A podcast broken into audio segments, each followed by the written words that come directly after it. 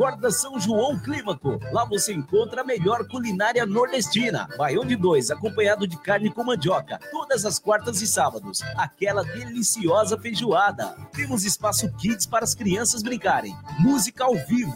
Todos os sábados, a partir das 20 horas. Faça sua confraternização conosco. Informações e reserva pelo telefone 2264 1737. Restaurante Feijão de Corda São João Clímaco. Localizado na estrada de São João Clímaco, número 471, em São João Clímaco. Pensou em óculos? Pensou Ótica Pop-Up. Há 10 anos cuidando da sua saúde visual. Além de vender óculos e lentes com menor valor do mercado, você ainda conta com exames de vista grátis todas as quartas, sextas e sábados, no horário comercial da loja. Anote o endereço da Ótica Pop-Up. Estrada das Lágrimas, número 2008, no Shopping Heliópolis. WhatsApp 11 9 47 38 7000 11 9 47 38 7000 Ótica Pupap, saúde para a sua visão. Olá, pessoal! Vocês sabiam que o projeto Biblioteca e Literatura com Desenvolvimento da Comunidade vem realizando diversas atividades de incentivo à leitura e cultura, com oficinas de balé, musicalização, teatro e contação de história para todas as idades e gratuitamente? Quer saber mais sobre esse projeto incrível que está sendo realizado? Entre em contato pelo telefone WhatsApp 11 9 13 35 6027. 11 9 13 35 6027. Biblioteca Comunitária de Heliópolis, Unas. Realização Unas. Apoio Laboratório Lavoisier e Hospital Cristóvão da Gama. A partir de agora, mais uma programação com a marca e a qualidade da Rádio Heliópolis.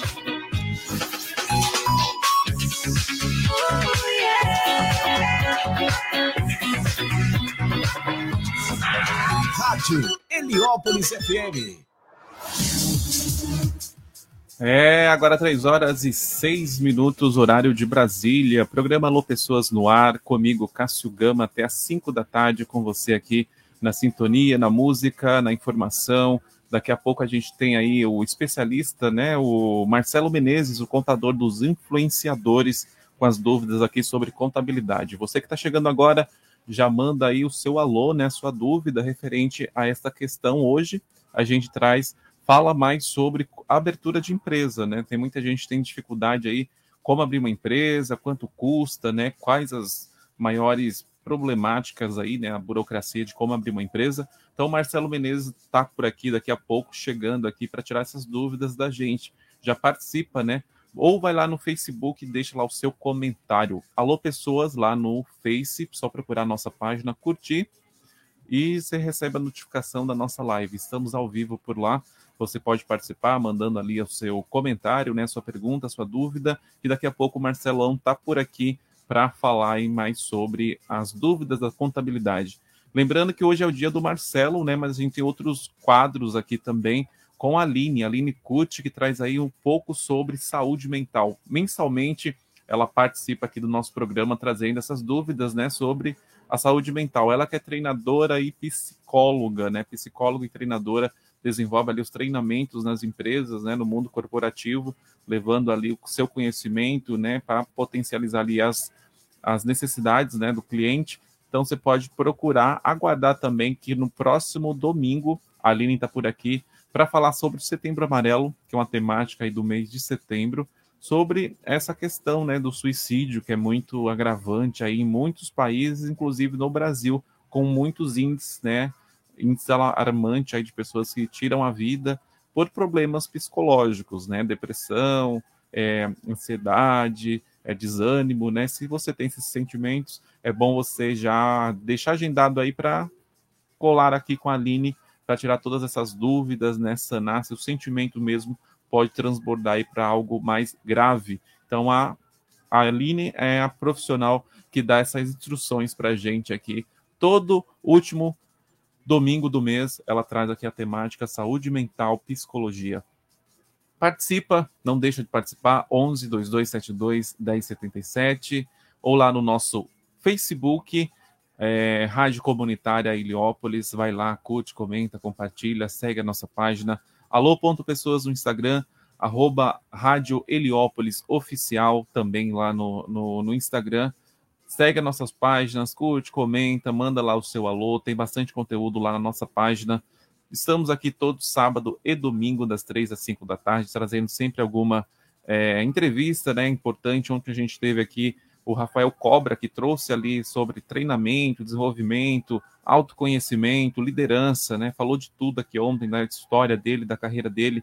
Quem quiser também pode segui-lo lá na, no Instagram, arroba o Rafael Cobra tem bastante conteúdo. E a entrevista de ontem ficou salva no YouTube. Procura a gente lá no YouTube, arroba Alô Pessoas. Só colocar lá o arroba direto no campo de busca que você encontra a gente lá no YouTube, né? Tem bastante conteúdo, vai lá, não deixa de participar. Participa aqui também. Você tem dificuldade, né? Como ouvir a rádio? A gente está lá no heliopolisfm.com.br, é o nosso site, né? Para todo mundo, qualquer lugar você consegue é, nos sintonizar, né, de qualquer lugar do mundo, ter a sintonia aqui da rádio. Então, heliopolisfm.com.br ou baixar o nosso aplicativo exclusivo para o sistema Android. Você tem um celular com sistema Android? Procura lá na Play, né? Vai lá na Play Store e baixa o nosso aplicativo. Procura por Rádio Comunitária Heliópolis, em São Paulo, que você vai localizar. É, quem está na live né, agora, é, tem dificuldade para encontrar lá o nosso logo, pode ter outras rádios, é só encontrar com esse logo aqui, ó, tá aparecendo lá na live, ou também, né, tem as anteninhas ali, a, a comunidade mostra que é o, o, aplicativo da Rádio Heliópolis, ou acesse o nosso site direto, você não precisa baixar nenhum aplicativo. Ou você está aqui pela Redondeza, né, próximo da Unas, aqui na Rua da Minas Central, próximo dos estúdios, você pode sintonizar lá pelo 87,5 do seu rádio. Vai lá, né, sintoniza nessa frequência 87,5 e não perde nada aqui da nossa programação. Então, daqui a pouco tem o Marcelo falando sobre as dúvidas, contabilidade, Marcelo Menezes, o contador dos, dos influenciadores. Você pode procurá-lo lá nas redes sociais também, no Instagram, segui-lo lá, né, que tem dicas importantes. Esse mês foi um, é um mês importante aí para os MEIs, né? Iniciou a emissão da nota fiscal pelo sistema único ali do governo. O governo centralizou agora toda a emissão da nota fiscal pelo GOV, então ali pelo sistema do próprio governo. Então é um mês que o Marcelo vai trazer aqui, é, se deu certo, né?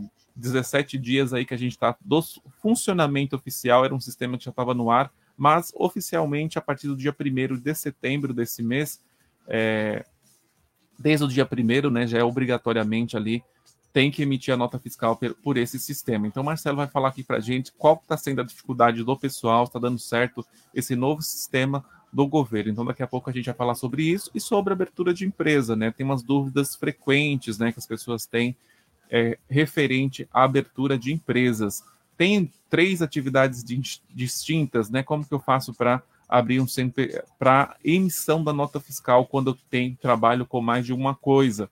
o que é um contrato social, né, a escolha do regime de tributação, o que é MEI, o que é ME, o que é EPP, o que é sociedade, quanto tempo leva o processo de abertura de conta corrente, né? Quanto custa da conta, é, não, quanto tempo leva a abertura de uma empresa, né? De um CNPJ. É, e da conta corrente também, né? Tem que ter uma conta ali da empresa. E como é feito o cálculo das despesas. É, tenho três atividades, como que eu faço para emissão da, da, nota fiscal ali? Tenho que ter três CNPJs? Como posso usar o KINAI, né? O que, que é KINAI? A gente vai falar daqui a pouco sobre isso. Então já manda aí suas dúvidas, 22721077, pode mandar mensagem lá no WhatsApp ou também lá no Face. Procura a gente lá no Facebook do Alô Pessoas. Tem uma live lá que a gente já está aqui, está sendo transmitida pelo Facebook. E também as nossas redes. Estou eu aqui também, a Rô Oliveira. Quem quiser segui-la lá, blogueira do samba, vai lá no ro.a.oliveira, segue, que a Rô tem bastante conteúdo e nesse mês ela começa com o videocast da Rô, né? Vai ter um entrevistado aí mais que especial. Então se liga lá, canal ponto da Rô, para você não perder nada. Vai lá na ro.a.oliveira e segue. Enquanto isso, né, enquanto a gente aguarda aqui a chegada do Marcelo para tirar todas essas dúvidas.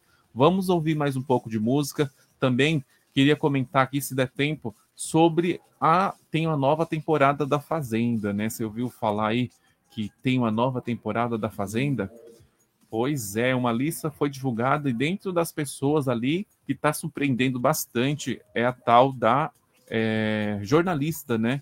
Tem uma jornalista aí famosa que fazia muitas críticas do governo, que está na Fazenda e surpreendeu todo mundo. É a Fazenda 15 ali da Record, tem bastante personalidade, polêmica, né? O ex da, da Jojo Todinho está no meio dessa Fazenda aí, então daqui a pouco a gente pode comentar mais sobre isso, né? Daqui a pouco vou tocar as músicas aqui e a gente volta para comentar mais sobre esse assunto. Então vamos ouvir um pouco de música, mas daqui a pouco a gente volta porque você está aqui. Você está ouvindo Rádio Heliópolis FM.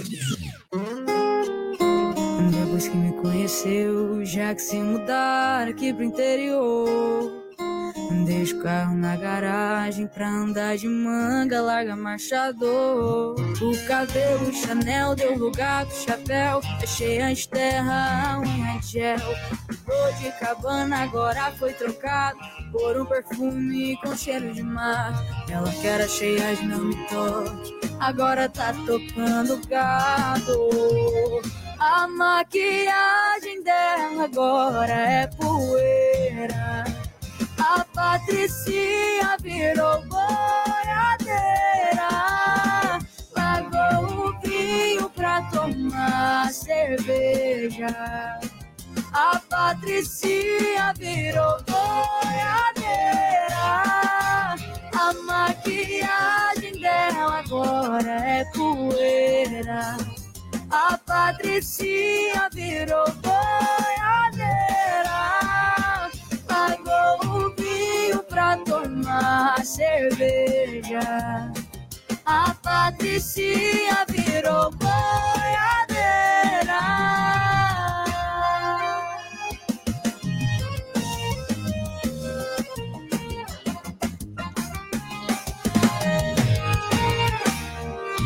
O cabelo Chanel deu lugar pro chapéu. Fechei as terra, unha de gel. Tô de cabana, agora foi trocar por um perfume com cheiro de mar.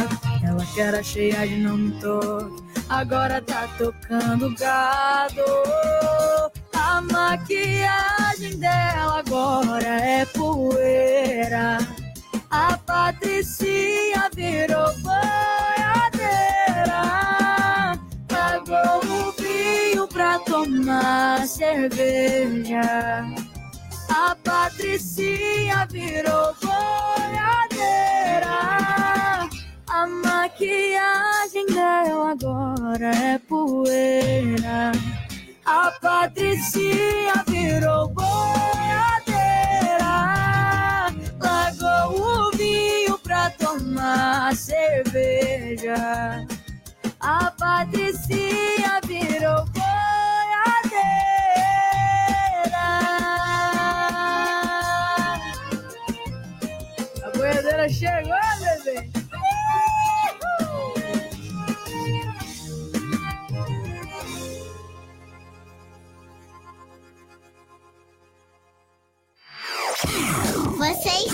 Ouvindo Alô Pessoas.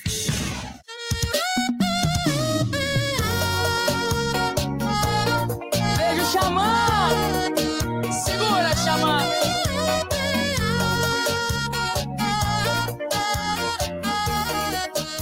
Que o sol da manhã te desova, seu vampiro de filmes pastelão. Mas quem vai nos julgar? Sou seu despenteado verão. Sei que você me entende bem.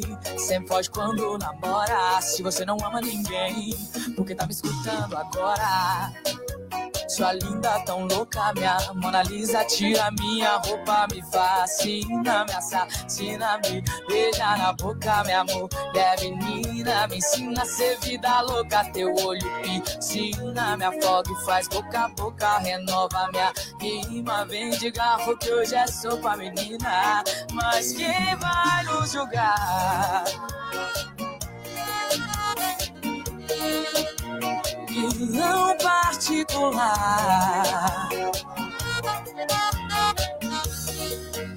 Se eu subo nesse palco aqui. Foi Deus que me criou assim. E os holofotes vêm ao meu encontro. É que eu te amo e nem te conto. Não, não posso ser seu santo. Sou patrão hipótese, sou esse galo nômade. Desculpe esse meu jeito soberano, mas hoje é por você que eu canto. É por você que eu canto. Sei que você me quer também.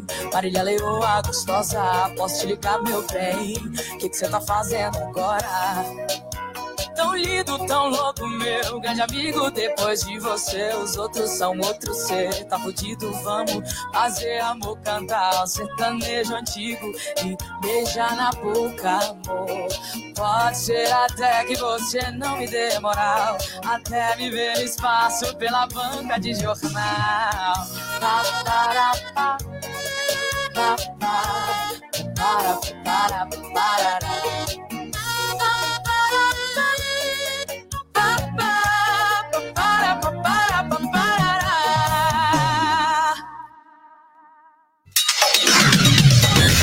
Vem ser feliz com a gente. Muito mais música, muito mais alegria. 24 horas no ar. Essa é a sua rádio. Heliópolis FM. Heliópolis FM. Alô, pessoas? Zé Vaqueiro, quem vê histórias não vê coração. A pura verdade, meu comandante. Sucesso, menino! E quem te vê, quem te dá like, não tá visualizando sua saudade, não tá visualizando sua saudade. E eu tô na cachaça que você bebe, eu tô na cama que você deita. Não vai me esquecer, aceita. Não vai me esquecer, aceita. E você tá voando tão mal nessa superação digital. É stories sorrindo, stories bebendo, stories dançando. E dorme chorando, dorme chorando.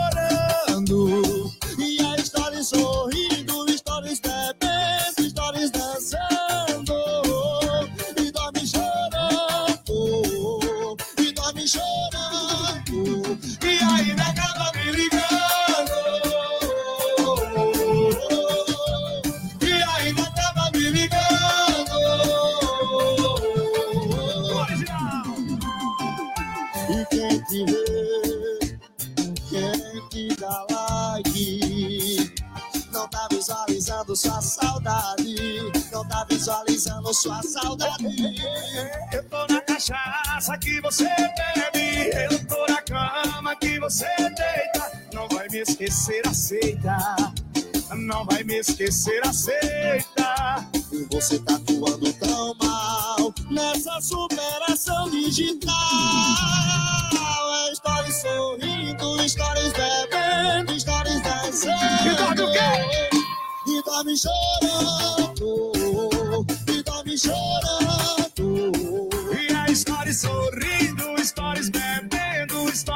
dançando. Dorme chorando. E dorme chorando. Chama, chama, chama, E ela quer stories sorrindo,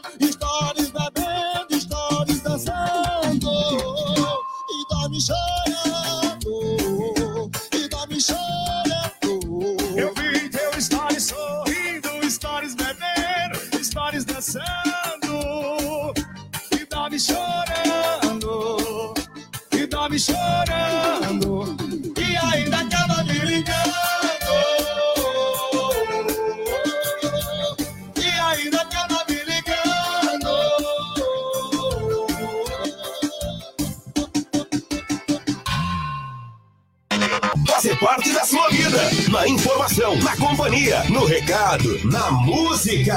Em toda a programação, sempre em busca do melhor. Essa é a sua rádio. Heliópolis FM. Você está ouvindo Alô Pessoas.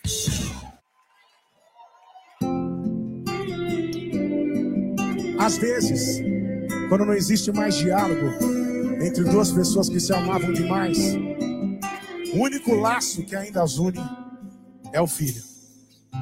Ó oh, meu menino, não pede pra eu voltar que fica mais difícil ainda, ó oh, meu menino. Errei com sua mãe, eu juro, ela não merecia. Foi burrice a minha. E quando você também tiver com seus cabelos brancos, encontrar uma mulher pra dizer te amo, cuida dela, não machuca ela. E se um dia outra pessoa te oferecer o mundo, não troque sua família por alguns minutos de prazer, aí você vai sofrer. Olha eu aqui, te vendo crescendo de longe. Olha eu aqui, falando eu te amo pelo telefone. O mundo dá voltas, mas tem coisas dessa vida que não voltam. Aprenda com os meus erros, que até hoje eu sofro demais. Aprenda com os meus erros, isso é só um conselho de pai.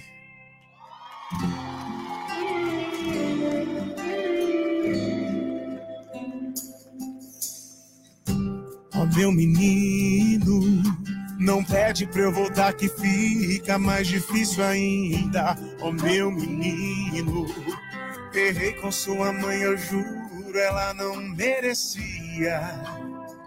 Foi burrice a minha. E quando você também tiver com seus cabelos brancos e encontrar uma mulher pra dizer te amo, cuida dela, não machuca ela. E se dia outra pessoa te oferecer o mundo, não troque sua família por alguns minutos de prazer, aí você vai sofrer. Olha ela vendo crescendo de longe. Olha ela aqui, falando eu te amo pelo telefone. O mundo dá voltas, mas tem coisas nessa vida que não voltam. Olha eu aqui, te vendo crescendo de longe. Olha eu aqui, falando eu te amo pelo telefone. O mundo dá voltas, mas tem coisas dessa vida que não voltam. Aprenda com os meus erros, que até hoje eu sofro demais. Aprenda com os meus erros, isso é só um conselho de pai.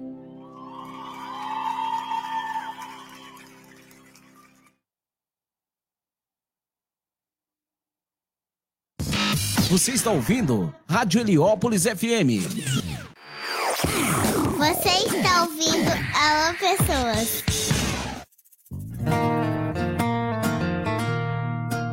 Recém-largado é assim, perfil atualizado, legenda de salmo, largue e começa a sair. É só cena de álcool, status superado. Localização de balotado, insinuações que tem alguém do lado. Posta voltando pra casa seis, pra provar pro ex que quem perdeu foi o ex. Mas o som do seu carro só toca em direta. Para de filmar o painel e vira tela. Só sai saudade desse alto-falante. Atrás de histórias, cê tá molhando o volante. O som do carro só toca em direta. Para de filmar o painel e vira tela. Só sai saudade desse alto-falante. Atrás de histórias, cê tá molhando o volante, chorando bastante. Quer mostrar que esqueceu, então esquece antes.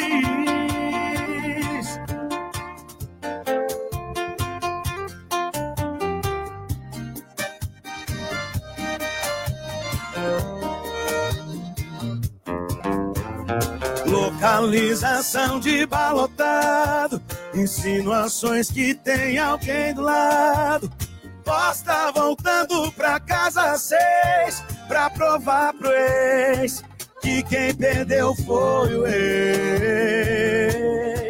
Mas o som do seu carro só toca em direta. Para de filmar o painel e vira a tela. Só sai saudade desse alto-falante. Atrás de história, cê tá molhando o volante. Do som do carro só toca em direta. Para de filmar o painel e vira tela. Só sai saudade desse alto-falante. Atrás de história, cê tá molhando o volante. Chorando bastante. Quer mostrar que esqueceu, então esquece antes. Quer mostrar que esqueceu, então esquece antes.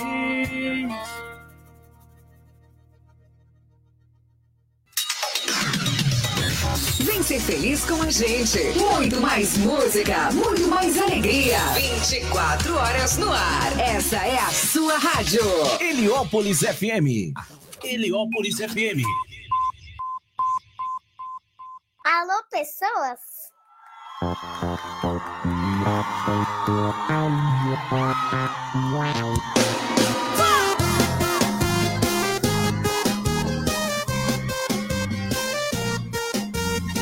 Todo grupinho de amiga tem que ter a cachaceira que em todo rolê. Não pode ver um grau que já quer pegar. Já sabe que vai ter alguém pra carregar. E tem a que administra beijo. Beijão na frente do palco, outro na fila do banheiro. O batom 24 horas na boca dela, dura 10 minutos e meio. E tem a dançarina que até nos modão. Quica no chão, quica no chão. Ah, diz. E tem emocionada que planeja a vida na primeira cantada. Que sente saudade de uma ficada iludida, não. Só eu, a emocionada que planeja a vida na primeira cantada. Que sente saudade de uma ficada iludida, não. Palhaça! Eu disse, tira o pé chão,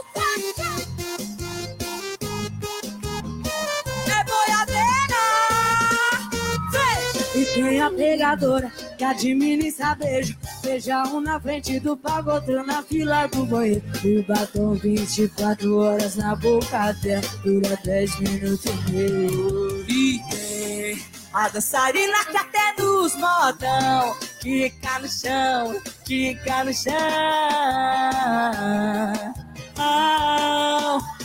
Tem a emocionada que planeja a vida na primeira cantada Que sente saudade de uma ficada iludida não Palhaça eu, a emocionada que planeja a vida na primeira cantada. Que sente saudade de uma ficada iludida, não. Palhaça!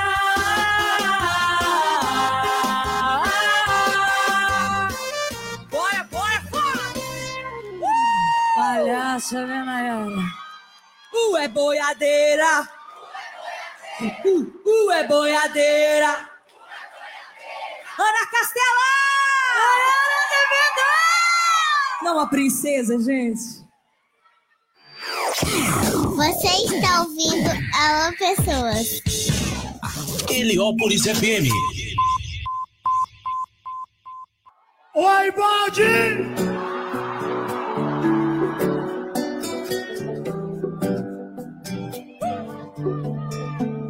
Sabe quando a gente termina um relacionamento? E sente um alívio. Já passei por isso. Sabe quando a gente mete o louco na cidade sem moer? Também já fiz isso e ainda tô fazendo. Eu já borrei batons pela cidade, mas nada paga minha saudade. Eu tento mais, não acho alguém no nível. Só chamou de compatível. Então, go! Oi, ma-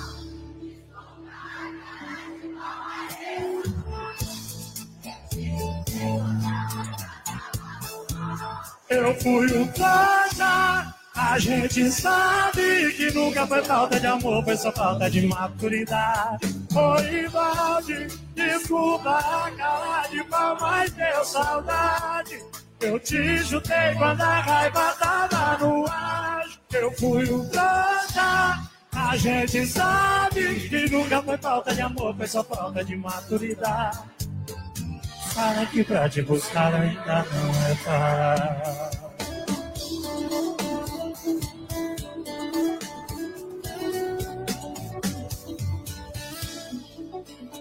Eu já borrei batons pela cidade, mas nada paga minha saudade. Eu tento, mas não acho alguém do nível. Só chamou de compatível. Oi, Valde, desculpa cara de pau, mas deu saudade. Eu te chutei quando a raiva tava no auge. Eu fui um trouxa. A gente sabe que nunca foi falta de amor, foi só falta de maturidade. Ei, Oi, Valde. Eu te chutei quando a raiva tava no É, Zanete Cristiano, Oibaldi. A gente ouviu também Nayara Azevedo e Ana Castela, Palhaça e também Jorge Matheus, Molhando o Volante. Você está aqui no programa Alô Pessoas, agora 3 horas e 36 minutos.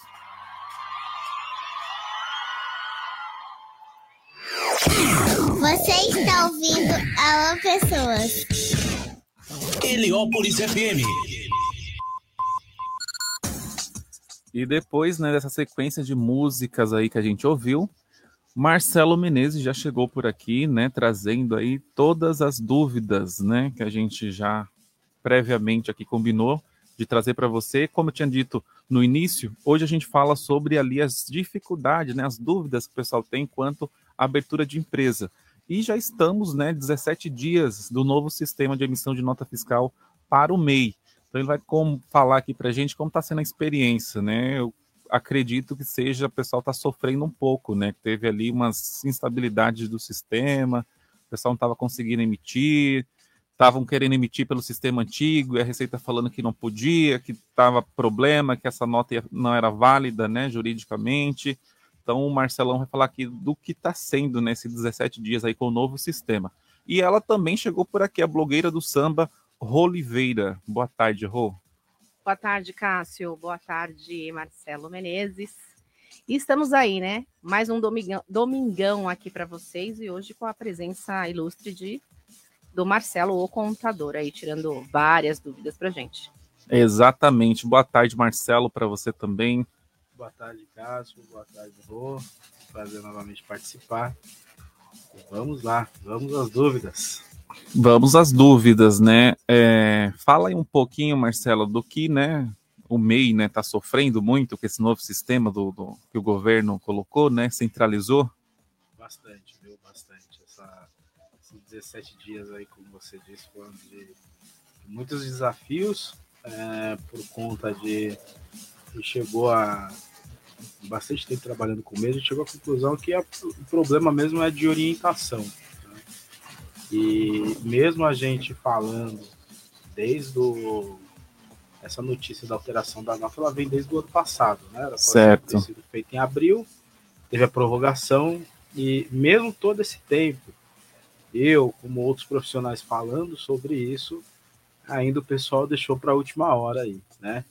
Já, já era possível utilizar o sistema. Já estava em funcionamento, né? Já estava em funcionamento. E, e aí muita gente com dificuldade mesmo.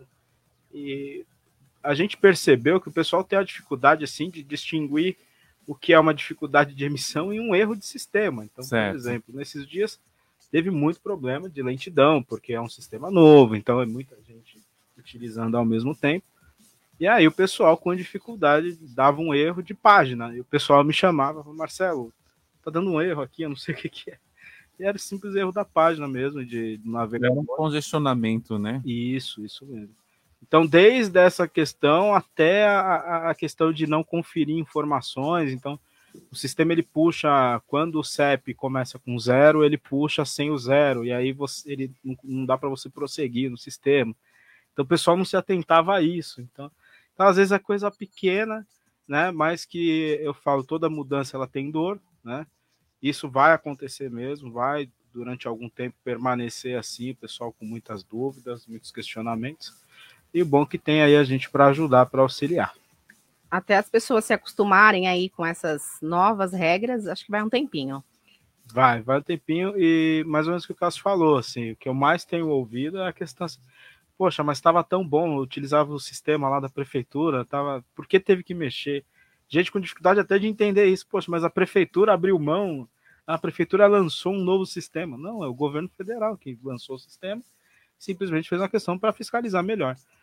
Então, vai sim demandar um pouquinho de tempo, o pessoal acostumar, né, é, compreender que não é uma questão das prefeituras, né, é uma questão do governo federal, para aí sim é, pessoal parar um pouco de, de me chamar. É, o risco, o risco de centralizar é ju- justamente isso, né? Você fica naquele único canal, quando dá problema, lascou.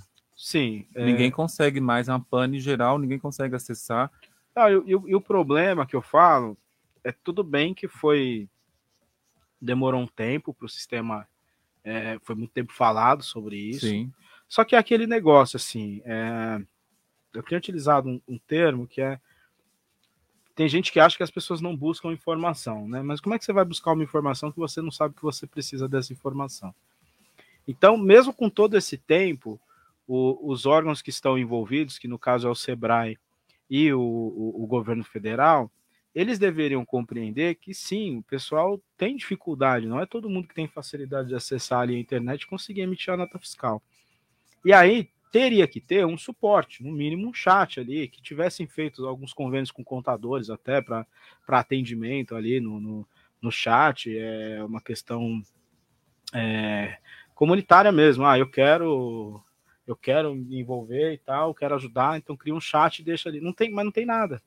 Então a pessoa entra Ou eles sistema, terem feito um, um, um grupo, né? Normalmente, quando você tem esse tipo de mudança de sistema, qualquer empresa, você convida alguns clientes para participar de um piloto.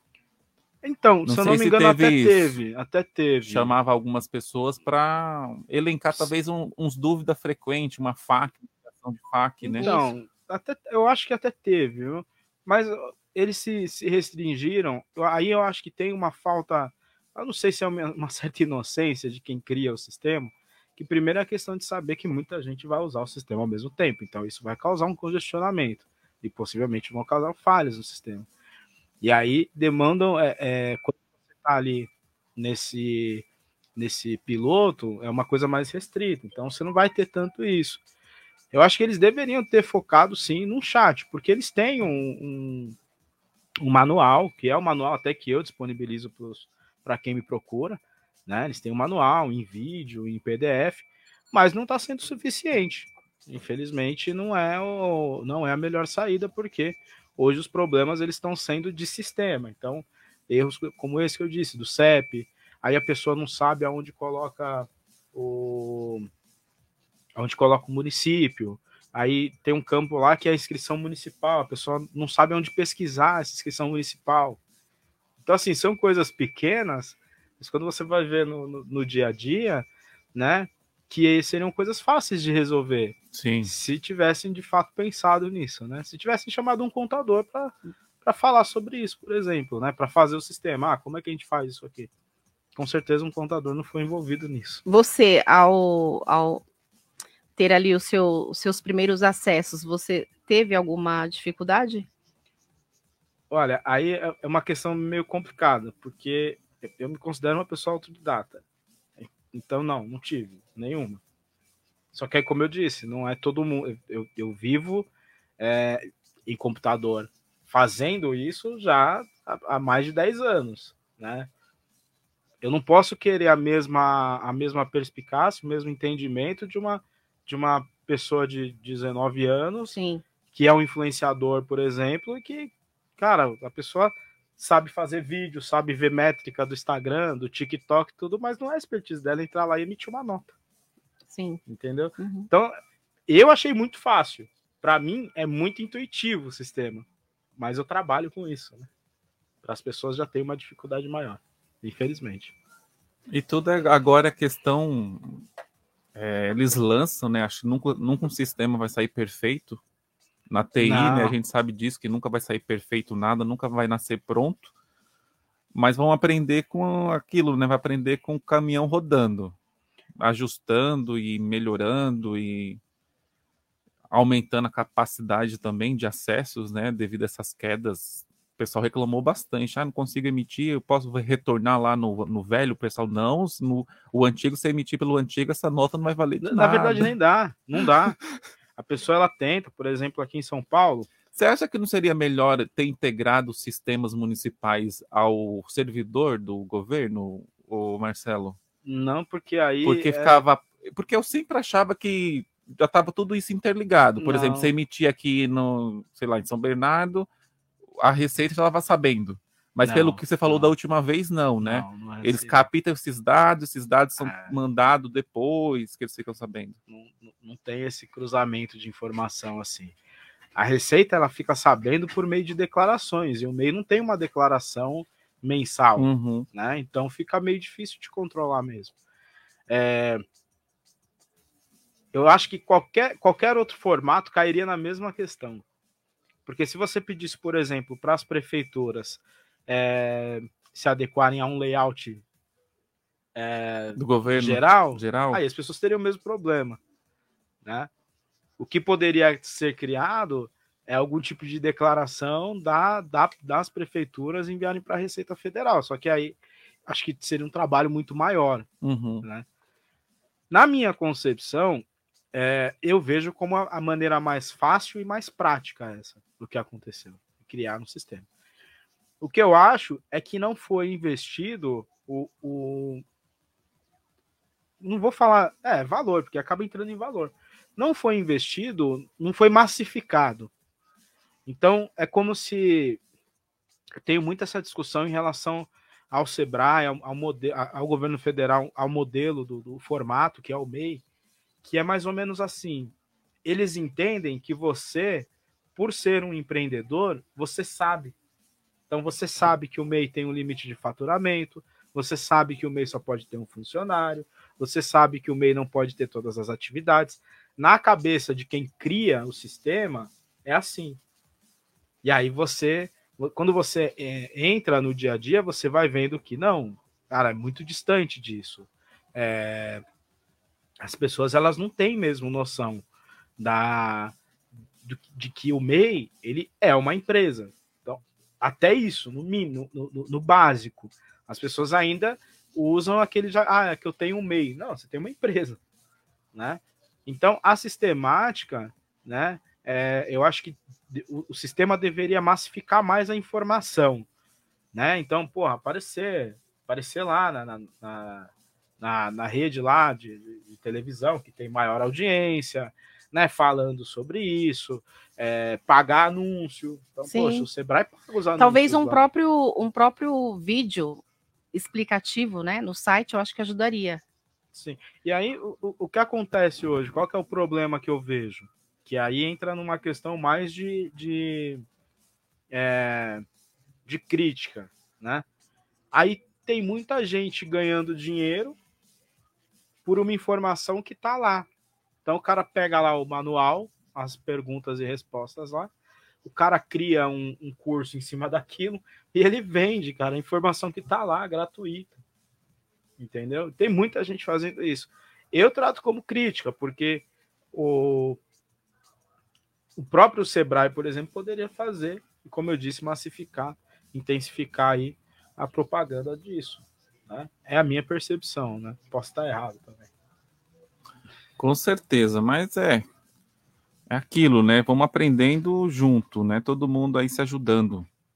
E o Marcelo tá aqui, né? Ele pode tirar essas dúvidas também. Eu vi até o seu manual, né? Quem tiver dificuldade, vai lá no Instagram do Marcelo, que tem lá um tutorial. Ele disponibilizou a cartilha, que é do Sebrae, nessa cartilha. Isso, isso mesmo. Que o Sebrae ele explica, né? Ele tem esse passo a passo ali, que se você tem dúvida, né, de como fazer essa emissão. Ou, gente, você nunca emitiu também, não sai baixando, né? Também é problema também você ficar entrando, acessando coisas sem você saber, né? Sem perguntar É. antes Ah, e querer respostas de tudo, e depois você sai lá, vai lá pro X detonar o sistema. ah, mas é o que acontece. Teve um- uma menina me procurou na. E, e assim, é tudo pra ontem, né? Não me procurou, acho que na terça. Urgente, né? Urgente pra quem? Aí você já falou urgente pra quem, né? Na verdade, o, o- Você tá jogando as suas urgências nas minhas costas. É, o marido dela me procurou. Pô, não, é, me passaram seu contato tal, preciso emitir uma nota, cara, senão eu não vou receber e tal. Falei, não, me chama no WhatsApp lá, eu te ajudo sim. E ajudo mesmo, gente, eu ajudo mesmo, tá? Eu não cobro por isso. É um trabalho, é, é, é- é meio de solidariedade. É Voluntário. voluntário mesmo, de ajudar mesmo o profissional. Aí ele me, me procurou tal. Mas, cara, eu não entendo nada disso. Eu vou. A minha mulher vai te chamar aí. Aí a mulher dele me chamou. Ai, nossa, mas que difícil isso, né? Aí entra no que você falou. Pra mim é muito fácil. Mas ela achou muito difícil. Aí tal. O cara não mexia nessa parte, só a esposa dele que emite as notas. Aí eu ajudei ela a emitir tal. Legal. No dia seguinte, aí ele vai lá no Instagram dele, onde ele tem muitos seguidores, e fala isso, né? Cara, eu não entendo a prefeitura da minha cidade. Vocês também estão tendo esse problema? A prefeitura resolveu mudar o sistema aqui. Aí tipo, fiquei olhando e falei, esse, esse cara sabe o que tá acontecendo? cara?" Será que ele tá lendo o jornal, ele tá É. assistindo os, os noticiários? Então, o que, que aconteceu possivelmente? Ele, ele foi lá, ele tinha que receber, ele entrou no sistema da nota fiscal dele lá, tentou acessar, não conseguiu, aí que ele percebeu que, tipo, poxa, peraí, alguma coisa mudou. Aí eles têm uns grupos, né? As pessoas geralmente têm grupo de WhatsApp, aí deve ter ido no grupo, perguntado, ah, alguém tem problema e tal, aí passaram o meu contato. Mas aí, como eu disse, é uma coisa que a gente está falando desde, desde lá de setembro do ano passado. Um ano, né? Um ano falando sobre isso. Caramba. E as pessoas E você veio se deram conta. e acentuou mais, né? Falaram mais agora próximo, né? Começaram a. Olha, também não, viu? Também não. Se você for pegar. Eu acho a mídia, a grande mídia. Não estavam falando muito, né? Olha, eu vi algumas vezes no. Que duas reportagens. Dois lembretes, na verdade. No, no, eu, eu, assim, eu gosto de Jornal da Manhã. No Bom Dia São Paulo. Uhum. E só. Não vi mais, não. né? A Receita Federal fez um comunicado, postou também nas redes sociais dela. Só isso. Por isso que eu falei, eu acho que faltou Massificar, É, né? Pelo menos massificar. seis meses Pô, vamos aí nos um primeiros momentos. lá, Sim. né? vamos, vamos pegar um dinheiro do governo aí, vamos colocar lá. Um, porra, são. Nossa, tô falando palavrão, perdão. São 15 milhões de mês.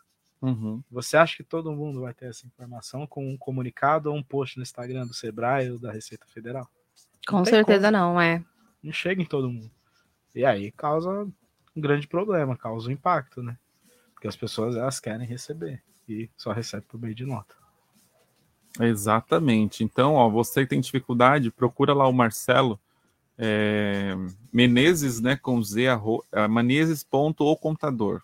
Menezes com Z, né, ponto ou contador lá nas redes sociais. Marcelo, que é o contador dos influenciadores. É, e a gente vai para o assunto aqui, né? Também o pessoal tem bastante dúvida, né, Marcelo? A gente já tinha te mandado, né, previamente lá o que eu tinha apanhado, né, do que eu vi de muitas dúvidas o pessoal tem quanto à abertura de uma empresa, né? Tem ali primeiro que as pessoas não sabem o que é um contrato, né? O que, que, que é um contrato social de uma empresa quando você abre uma empresa? Você falou agora, a gente falou, né? Tem gente que fala assim, mas eu sou MEI. Aí você falou, não, mas MEI é uma empresa. Que de acho é o O que, que é o MEI, né? O que, que é microempresa? O que, que é IPP? Vamos lá, vamos O que, que é limitada? O que, que é anônima? Vamos por partes. Nós temos nós temos é, porte empresarial, tipo jurídico, são coisas distintas, né? É, então, quando você vai abrir uma empresa, a primeira coisa que você tem que verificar é qual a natureza daquela empresa. O que, que você vai fazer? Você vai ser sozinho? Você vai ter uma sociedade? E, e qual a finalidade? Tem um fim específico, que aí você pode abrir uma SPE, ou se é uma empresa, uma sociedade limitada que vai ter ali o prazo de o tempo de o tempo da empresa indeterminado, né? Sim. Né? E aí você escolhe ali. Escolhe não, né? Dependendo da atividade, você vai para a sociedade limitada, que aí vai ser registrado na junta comercial, uma sociedade empresária limitada, sociedade simples limitada, que vai ser registrado no cartório. Empresas registradas em cartório são empresas geralmente que têm é, que precisam de conselho de classe e que existe a pessoalidade. Então, o próprio sócio é quem executa o trabalho. Uhum. Então, você vai registrar essa empresa no cartório, que aí é a natureza jurídica dela. Sim. Tá? É, o termo LTDA, limitada, é que a empresa ela tem uma finalidade e, e, e uma especificidade. Né? É, o ME, ou EPP, que o pessoal faz bastante confusão, é o porte da empresa. Então, é quanto a sua empresa fatura no ano. Então, até, se eu não me engano, até 360 mil, ela vai ser uma ME. Acima de 360 mil, até 3 milhões e 600, ela vai ser uma EPP. Então, é uma, uma categoria de onde a empresa se enquadra. É o porte. Então, é o quando você pegar dela, o, seu... tamanho da empresa, que é. define o tamanho da empresa, é o faturamento dela. Isso. Então, quando você pegar o seu CNPJ, vai ter o nome da empresa e aí lá no cantinho direito superior As vai siglas, ter o porte, né? Gente... ou MS. Se não tiver nada, vai ter outros. E geralmente são empresas é, do terceiro setor. É, existe uma confusão que o pessoal faz bastante. Até exemplo. se chegar numa limitada, né? Que todo mundo então, quer chegar lá. Não, a limitada. É SA, né? Na verdade é SA. Aí, Não, mas aí. É, como é, aí é a natureza da empresa. Limitada, SA, o porte é outra coisa. Ah, o pessoal faz bastante essa confusão. É. Aí tem a confusão do MEI. O cara fala assim: ah, quando o meu MEI vai virar ME? Mas o MEI já é uma ME. É microempreendedor. É, se você pegar o seu CNPJ do MEI, ele vai ter lá o porte. É ME. Então o pessoal também faz confusão em relação a isso. Né? O, o MEI vai ter um documento próprio, que é o certificado de condição do microempreendedor. Então, esse documento é como se fosse o contrato social do MEI. Aí nós temos o empresário individual, que é a natureza jurídica do MEI. Quando você desenquadra do MEI e continua como, como empresário individual, você vai ter o requerimento do empresário. Então, todo mundo que faz o desenquadramento do MEI tem que saber que ele precisa fazer a atualização dos dados cadastrais. Então ele vai lá na junta comercial, vai fazer a atualização das informações. Para tirar ali, antes era o CPF que compunha o nome do MEI, hoje é a base do CNPJ à frente do nome. Então você precisa atualizar essa informação. É...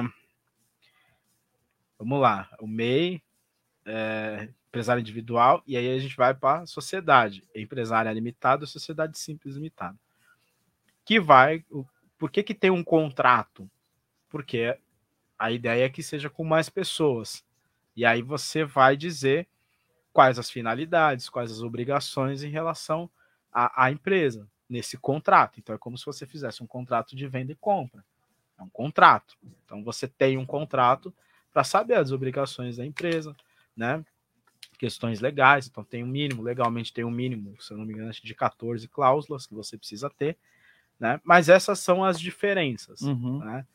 É, então eu sempre tento frisar, principalmente na questão do MEI. O MEI ele já é uma ME. Ele não, ele, ele, não vira ME depois, ele já é uma ME. O que acontece é o desenquadramento. Aí eu falo, o problema nosso é a informação, né? A gente não tem esse tipo de informação. Então criou essa ideia de que ah, eu deixo de ser MEI, eu viro ME. Não, você já é uma ME. Quando ah, ali aparece o nome e o CPF normalmente em tudo, né? Qualquer registro que você for fazer, aparece o nome da pessoa vinculado ao CPF. O CPF então, ali na... o MEI antes era, Quando ele, era assim. Ele sai do enquadramento, você falou que tem que ir no cartório E ali ele consegue colocar o nome da empresa propriamente, o nome que que, ele utiliza. O empresário individual, por natureza, ele é composto pelo nome do empresário. Uhum, Tá? O MEI, ele é um empresário individual. sim. E aí tinha, para diferenciar da empresa que não é MEI, o que, que a Receita Federal fez? Teve a brilhante ideia de colocar o nome seguido do CPF. Só que aí criou-se um problema por causa da Lei Geral de Proteção de Dados. Então todo mundo cê- cê tinha como saber o CPF da pessoa se ela era o MEI. É só se colocar no Google.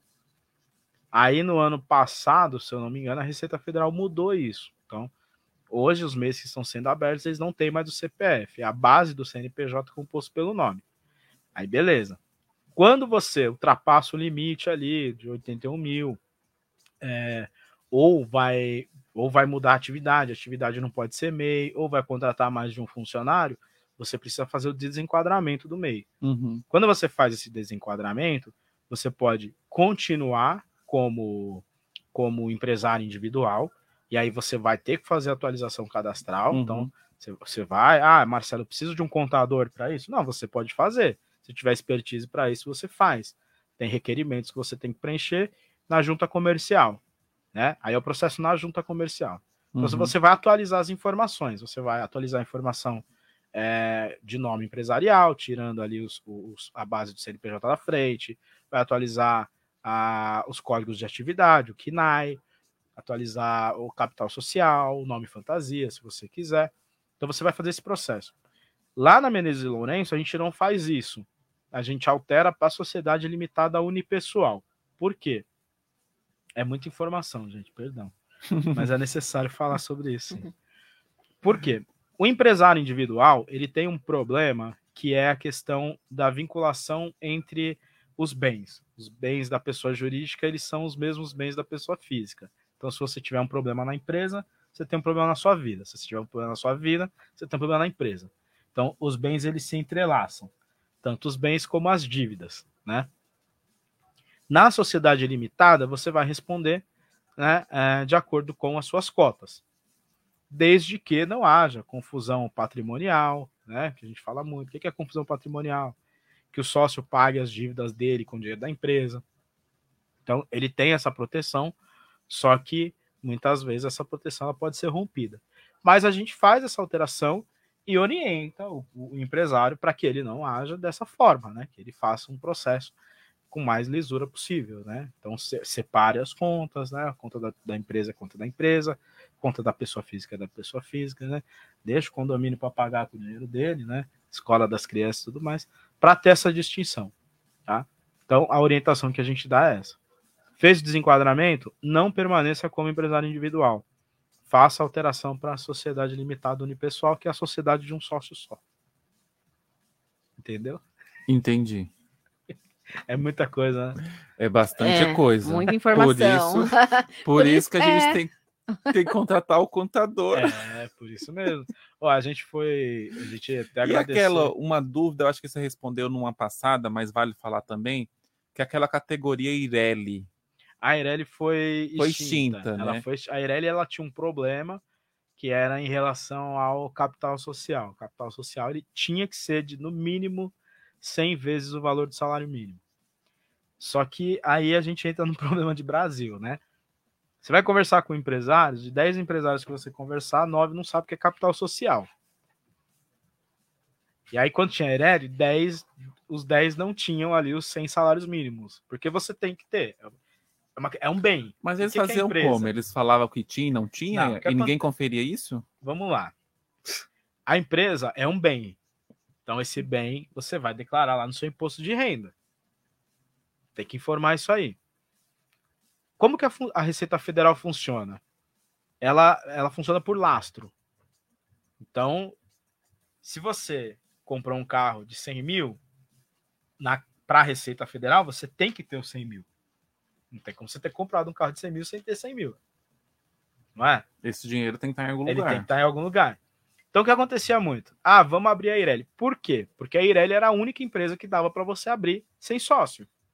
Não tinha sociedade limitada unipessoal ainda. Então, vamos abrir a Ireli. A Receita Federal, de fato, não fiscaliza isso. Então, você pode colocar lá que você tem, a não ser é, grandes empresas, né? Mas você pode colocar lá que você tem 500 mil de capital social, a Receita Federal não vai fiscalizar isso. E você é obrigado a colocar na sua declaração de, de imposto de renda. Por quê? 500 mil reais já está acima do limite de 300 mil em relação a bens. Uhum. Né? Só que ia passando, ia passando. Só que criou-se um problema mesmo, porque muita gente abriu a Eireli sem ter dinheiro e dizendo lá que tinha um capital de 100 vezes o salário mínimo. É. Aí depois de um tempo, acho que viram assim, ah, que, que burrada que a gente fez, né? Vamos rever isso aqui. E aí é quando cria-se a sociedade limitada unipessoal. Que unipessoal continua uma pessoa. Uma, É, uma- aí é uma sociedade limitada, Mas ela que tem... pode ser de uma pessoa e que não tem, não tem mínimo para capital social. Hum, Então a diferença é essa. Eu não tenho mais o mínimo para capital social. Então, sem salários mínimos, eu esqueço. E aí, extinguiram a Eireli. Toda a empresa que era Eireli passou a ser uma sociedade limitada unipessoal. Então, não existe mais.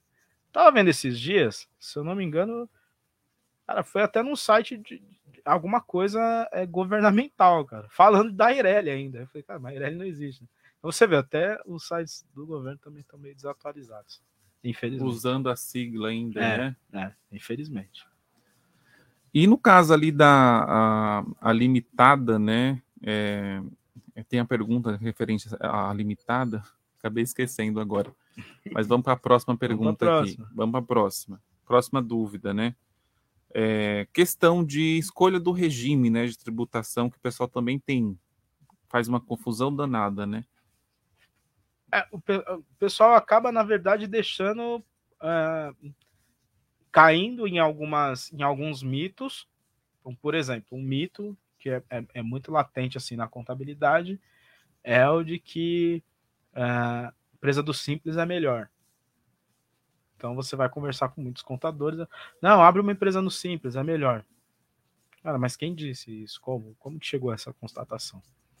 Então, o que vai definir o seu regime tributário, né? É você, você tem que fazer uma análise para isso. Uhum. De fato, a entrada, a entrada das empresas acaba sendo mais fácil no regime simplificado. O que, que é o regime simplificado? Ele é um regime de, de ele, você paga todos os impostos, todos os impostos, PIS, COFINS, imposto de renda. Ah, Marcelo, mas eu pago isso no simples? Paga, PIS, COFINS, imposto de renda, condição social, é, INSS sobre folha de pagamento. Qual que é a diferença? Ele é um valor reduzido e é pago em uma guia única.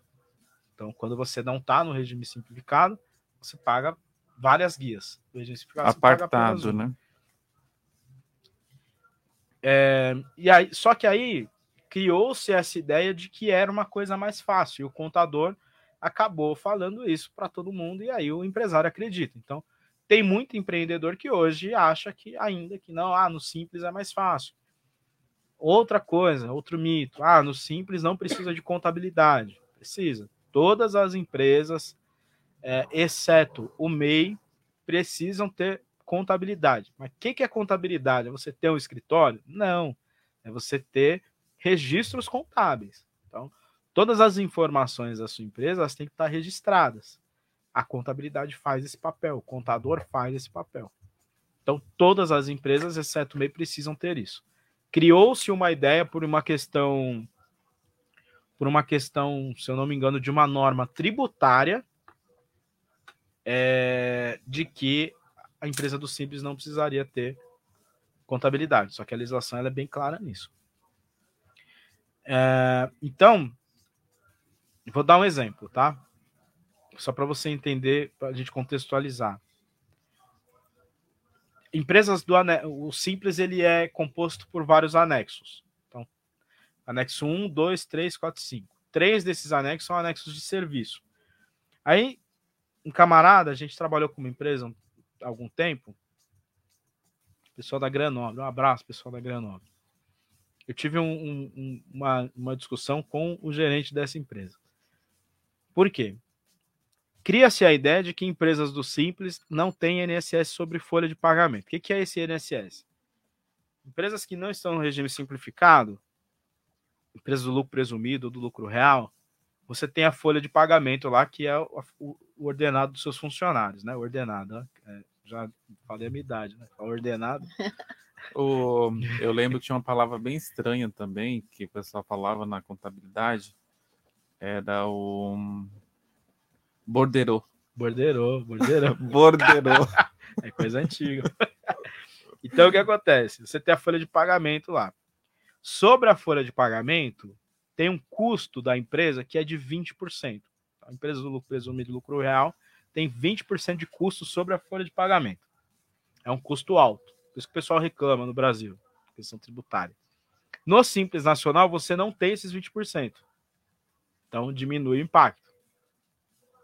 Só que tem empresas do anexo 4, que são empresas da construção civil, que elas têm o, o INSS sob folha de pagamento.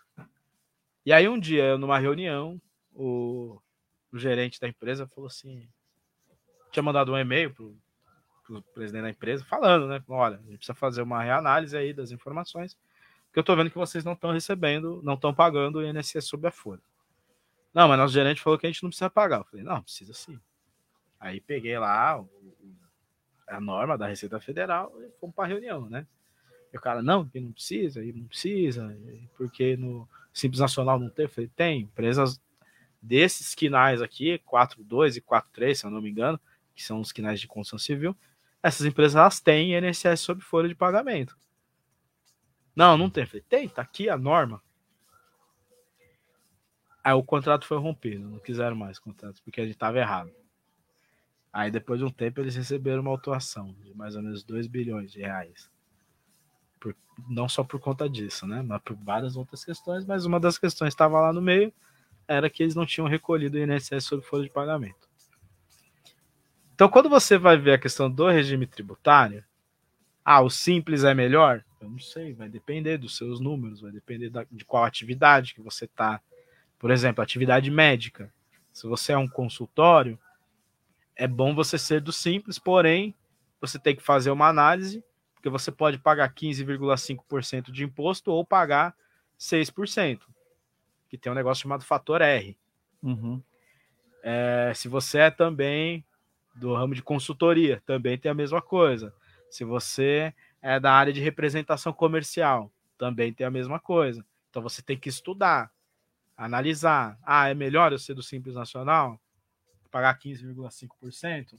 Dependendo do valor que você está faturando, às vezes é melhor você achar uma cidade é, que tem o ISS de 2%, colocar sua sede virtual lá, sua sede fiscal lá, e não ser do Simples Nacional. Então, para você achar o melhor regime tributário, você tem que fazer análise. Não tem como você falar assim, ah, é melhor ser tal. É isso que as pessoas não entendem muito. né? Um negócio, ele já tem que ser iniciado com projeções. Então, a, maior dificuldade que eu tenho é quando alguém procura a gente, eu falo assim, vamos, vamos ver qual que é o melhor regime. Aí eu falo, você tem uma projeção de receita dos próximos 12 meses? Ah, mas eu nem abri a empresa. Tá, mas você está abrindo uma empresa que você conhece o negócio. Então você sabe quanto, quanto que você tem que vender. Você já sabe os seus custos. As pessoas não têm isso, que é o básico. Por isso que o Brasil é quebra. É, E algo. cinco anos. E o caminho também é. O Sebrae disponibiliza também, que é o plano né, de negócio. Sim, você é pode bem procurar o detalhado, é bem detalhado Sim. mesmo, assim. Passo Sebrae a passo, ajuda. desenha. Ali você coloca tudo, tudo, tudo. Sim, sim. Até isso, né? De quanto a sua projeção que você pretende faturar. Ah, porque várias é 10 coisas. mil, é 100 mil, Às vezes 200. a pessoa, às vezes a pessoa, eu já vi muito acontecer isso, cara, e a gente fica muito triste, cara. Foi no, se eu não me engano, no ano de de 2014, uma pessoa procurou a gente, era um engenheiro. O cara tinha saiu da empresa. Na época ele recebeu aproximadamente 120 mil reais com tudo, né? FGTS, tudo. Aí ele procurou a gente. Ele já tinha aberto a empresa, porque um, um cara é, deu a brilhante ideia para ele de vender saquinho de lixo para carro personalizado. Só que o, o- o cara falava de uma forma de que aquilo nunca tinha sido feito na vida.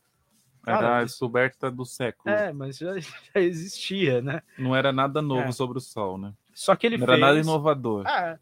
Só que ele não fez nenhum estudo de mercado, não fez nada. Simplesmente o, o cara colocou uma ideia na cabeça dele e, meu, dá dinheiro, isso dá dinheiro, isso dá dinheiro, vamos fazer. Legal.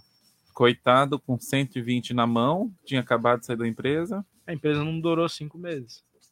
Torrou todo o dinheiro? Torrou no- tudo, torrou tudo, torrou tudo. Investiu, fez estoque, e aí batia, batia nas lojas de, de, de autopeças. Aí ele foi ver que já existia aquilo aí. Não, Não- pesquisou, não, né? Não fez não. pesquisa de nada. Então eu falo, olhou. é extremamente necessário você, nesse ponto, eu vou de acordo aí com o Sebrae, o Sebrae faz um trabalho muito bom, né? Mas falta o quê? As pessoas saberem que o Sebrae faz esse trabalho. Até o pessoal fala assim, até ideias, pessoal, quem está ouvindo, né? Até quando você tem uma brilhante ideia, só é sua, essa ideia ela pode ser copiada também, reinventada por alguém. Não quer dizer que você vai ficar com ela pro resto da vida, né? Tem isso Sim, também. sim, sim. Quando a gente criava, eu, quando eu fiz administração, né, a primeira faculdade que eu fiz foi administração, a gente montou um monte de empresa. A gente montava tanta empresa que a gente até quando estava montando ali, a gente falava, a gente desistia de ter empresa porque quando pegava, Você vai colocar tudo na quando ponta. colocava tudo na ponta do lápis ali, a gente entendia qual que é a, a dificuldade, né? A burocracia também, de tanta coisa, ter que pensar, planejamento, Sim. divulgação, a, a, os recursos que você tem que ter no começo ali. E era coisa assim básica, a gente não colocava tudo. O professor falava, gente, coloca coisas que não fica colocando, inventando coisas, não, né? Porque tem gente que, ah, vou abrir, vou comprar um computador super, super né, primeiro de linha, vou ter uma- um, um celular top também, vou pegar uma internet. E às vezes não precisa de nada disso, né? Começa com menos, né? Menos é mais, né? Às vezes Sim, sim. usa, sei lá, recursos é, mais, é, de graças, né? Procura Não, ferramentas tem muita coisa. gratuita, né?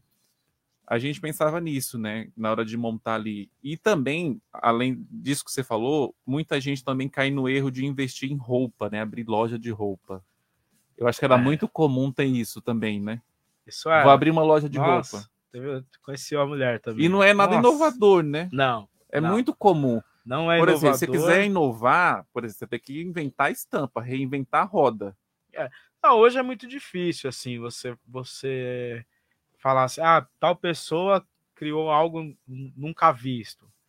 É, eu tive um professor no marketing que ele falava, é, é de alguém essa frase, que eu não sei de quem que é, mas eu gosto de falar aquele que fala para mim que ele, eu ouvi dele, então é dele. Não- é, nada se cria, né? Tudo se copia. copia. Olha, essa é verdade. Você não... Fica um mês pensando, vou criar alguma coisa. Cara, não tem o que criar mais, assim, você fala. Não tem, cara. Tem como reinventar, É, né? Releitura, faz- tem faz como você um aperfeiçoar coisa. algo, tudo mais. Mas inventar não tem. Porque as pessoas, por exemplo, no, no, no mundo das roupas, é, quem aproveitou bem ou que sabe ainda usar a internet se dá bem. Então, Uhum. eu conheço gente que vende é, 100, 200 mil por mês e não tem loja física. E vende, e vende. tá? Então, se você sabe aproveitar a internet, as coisas acontecem. Agora, você fazer igual antigamente, que era muito sonho, era era, era roupa de loja de roupas e bar. Antes era isso. A pessoa Vou saía do barzinho. emprego, loja de roupa Uma bar. lanchonete. Ou uma lanchonete. Lanchonete era comum também, né? Aí chegou um tempo nas periferias que era um sabe- mercadinho. Ah, vou abrir uma lanchonete, você não sabe fritar um pastel. Não, não sabe nada, mas vou, vou lá. Mas o que, você tem? Tenho dinheiro. Às vezes tinha garagem, né? Tinha ah, eu tenho garagem. minha garagem aqui, eu tenho dinheiro. Cara, eu vou aqui mesmo. E não é assim. Mas o sonho é maior, né? Então, As mas aí, mas né? aí Às que eu vezes falo não assim. tem- não busca o- informação, igual você falou, né? Não busca informação. E também as pessoas, é, Cássio e Marcelo, ela- elas é, buscam sempre ouvir pessoas que, na verdade, só colocam coisas na cabeça, né? Não procura um, um- um profissional, um Não. especialista, para antes buscar algumas informações, né? É, vai pela cabeça, né? Falar, ah, isso aqui dá certo. Sim, sim, sim. É justamente isso. O, muito pelo que você vê. Então, por exemplo, na, a gente tem um primo, né? Um tio. Pra quem não sabe, a rua é minha prima, tá? Sim. É, perto da casa dele tinha um mercadinho, tem um mercadinho, né? Sim. Aí o, o filho tava desempregado, ele tava com dinheirinho guardado. Bom, o cara Nossa, mer- dinheiro guardado é um problema, né? Aí o cara do mercado tava bem, né? Porque o mercado entrando e saindo gente, então tem movimento. Qual que foi a ideia dele? Vou abrir uma quitanda. Só que o mercado já tinha lá o hortifruti. Aí não, vou abrir uma quitanda. Sim, pelo simples fato de ter algo ali perto, então ah, é algo que dá dinheiro. Você, aí tem uma questão de logística. Como que você- quem vai trazer o produto para você vender? Como é que você vai fazer? Alguém tem que buscar. Aí ele tinha que buscar. Aí tem a questão de venda. Se você é sozinho, como é que você vai fazer? Tem- Você tem que aproveitar os horários. Né? Então, por exemplo, uma quitanda na minha cabeça, ela tinha que ficar aberta no mínimo até 8 da noite, porque é o horário que as pessoas chegam em casa. Então você, Você sai às 5, ali- É. você já passa ali na quitanda, já faz a feira, né? Só que aí que eu falo assim, o, o sonho, ele, ele às vezes é mais alto do que coisas básicas. Porque você tem Coisas lógicas. nisso. É né? lógico. Coisas lógicas. Entendeu? Então, é, é difícil assim você falar é, é, o certo ou errado, mas infelizmente as pessoas elas vão muito assim pelo que é passado para elas, né? Então, nesse caso que eu falei desse cara, pô, o, o amigo era um amigo muito bom de lábia, vendeu para ele uma coisa que já existia, falando que não existia, e ele investiu todo o dinheiro dele ali. Até o meu tio que foi lá e abriu a quitanda lá, achando que ia ficar rico também. Meu, meu sogro também já fez isso. Meu sogro... O sonho do meu sogro até hoje, se o André estiver ouvindo aí, ela sabe disso. O sonho do meu sogro é ter uma banca de jornal. Eu falo, cara, quem quer ter uma banca de jornal hoje em dia? né?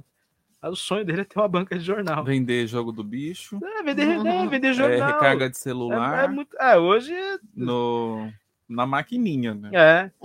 Ah, então, então você vê que assim, que são funciona coisas hoje numa, Numa banca de jornal? Aqueles itens de colecionador, livro.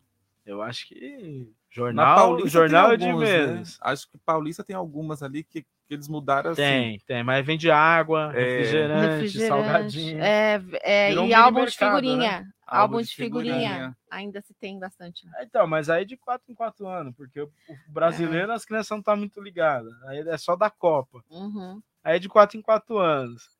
Aí complica, né? Revista, mas é aquelas isso. revistas de crochê, né? Que É. Ensina crochê, artesanato. Nem de Ali música, é mas é. de música vendia bastante, né? É. Hoje não vende mais porque tem os cursos na internet. Tem tudo. Tem o curso do Dudu Nobre lá. Mas eles sonham em ter uma revista. Sonha, sonha em uma, ter Uma banca. uma banca de revista. É o sonho, né? É o sonho de. E é isso. Mas eu acho que as, as pessoas têm sim que procurar. Voltando a frisar, como você disse, o Sebrae faz um trabalho muito bom, muito Uhum. bom mesmo. É, você tem que saber o mercado que você está entrando, você tem que. Eu falo que uma coisa básica, assim, que ninguém vê, por exemplo, eu vou. Tenho o meu negócio, eu preciso de computadores novos. Cara, isso é um investimento, né? E, e te- tem lá o ROI, que é o retorno sobre investimento. Você tem que saber quanto, quanto tempo que vai se pagar esse investimento que você está fazendo. Porque é um investimento. Ah, é um sistema novo. Tá, legal. Como que isso vai entrar no, no- no seu custo? Né? Que é outra coisa também que o pessoal faz uma confusão, né? O investimento, tudo que ela colocou no negócio e quando que ela começar a ter retorno daquilo que ela colocou naqui, no negócio, É, na né? verdade, o Todo empre- o dinheiro que ele investiu. O empresário ele quer ter dinheiro no, no- no dia seguinte. Ele abriu o. CNPJ no dia seguinte, ele tá reclamando que, pô, não entrou nada, achando que o dinheiro é dele, né? Cara, é uma, é uma baita confusão, mas eu, tudo isso, tudo que a gente tá falando, tá, eu volto aonde? Falta de orientação.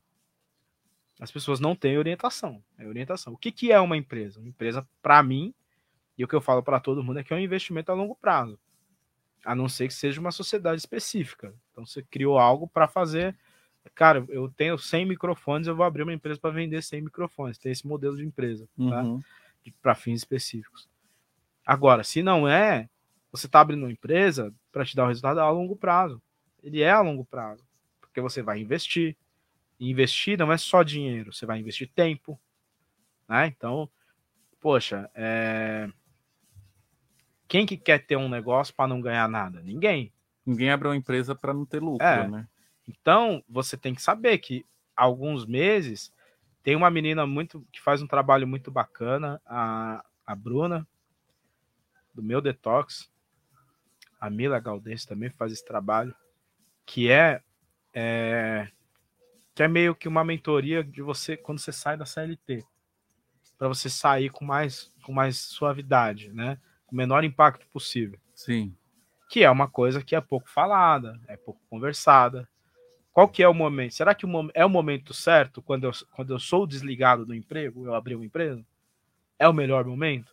Às vezes o melhor momento é quando você está empregado. Porque você consegue fazer uma reserva de emergência para você até o seu negócio engatar. Você tem uma renda paralela, né, à sua Sim. CLT, até que chegue ali o momento que você consiga se desvincular, né? Sim, da sim, empresa e se manter da sua da, da empresa que você abriu. Sim. Que é o que Mas- acontece, algumas, algumas pessoas usam isso, né? Hoje Faz sim. essa inteligência Hoje sim. não- Mas na maioria dos casos, não, vai por essa. Como é que eu posso dizer? Emoção, É, pela né? emoção. Pelo Ah, não quero ter mais patrão. Não quero ter mais patrão. Eu vou. Eu tenho cinco parcelas de seguro-desemprego para receber. Eu tenho aqui mais 15 mil que eu peguei de, de- de fundo de garantia. Eu vou abrir minha empresa. E assim vai. E assim, quando você vai ver, os 15 mil sumiu. Você não tá ganhando nada. E é onde você fala, e agora? Volto pro CLT? Ou não? Ou eu, eu continuo aqui? Então você vê que. É, é, ah, é um, que planejamento você teve? Nenhum. Zero. E outra, né? é, eu acho assim, a gente falou que não dá para inventar mais nada. Tudo que você pensou, alguém já criou, já tem alguma coisa no mundo que alguém já pensou nisso. A gente tem que reinventar a roda, né? Recriar o que já tem ali criado. E tem gente que opta por um caminho fácil que são as franchises, né? As franquias.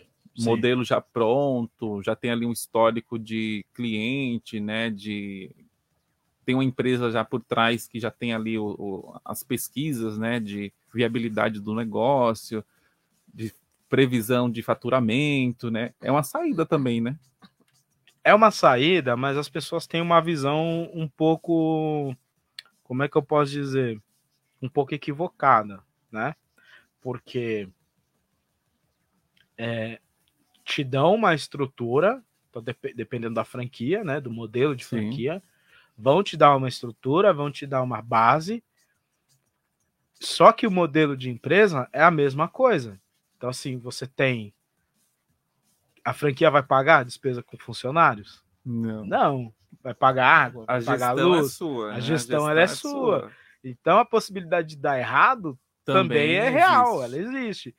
Então as pessoas têm uma, uma visão um pouco equivocada das franquias, assim, achando que, ah, eu vou comprar uma franquia de um milhão E do ela vai, McDonald's ela e tem vai dar certo. vida própria. É. Tipo, Ela- eu vou deixar é. ela lá, ela vai andar sozinha. Vou contratar um gerente e tá, tá lá, deixa lá.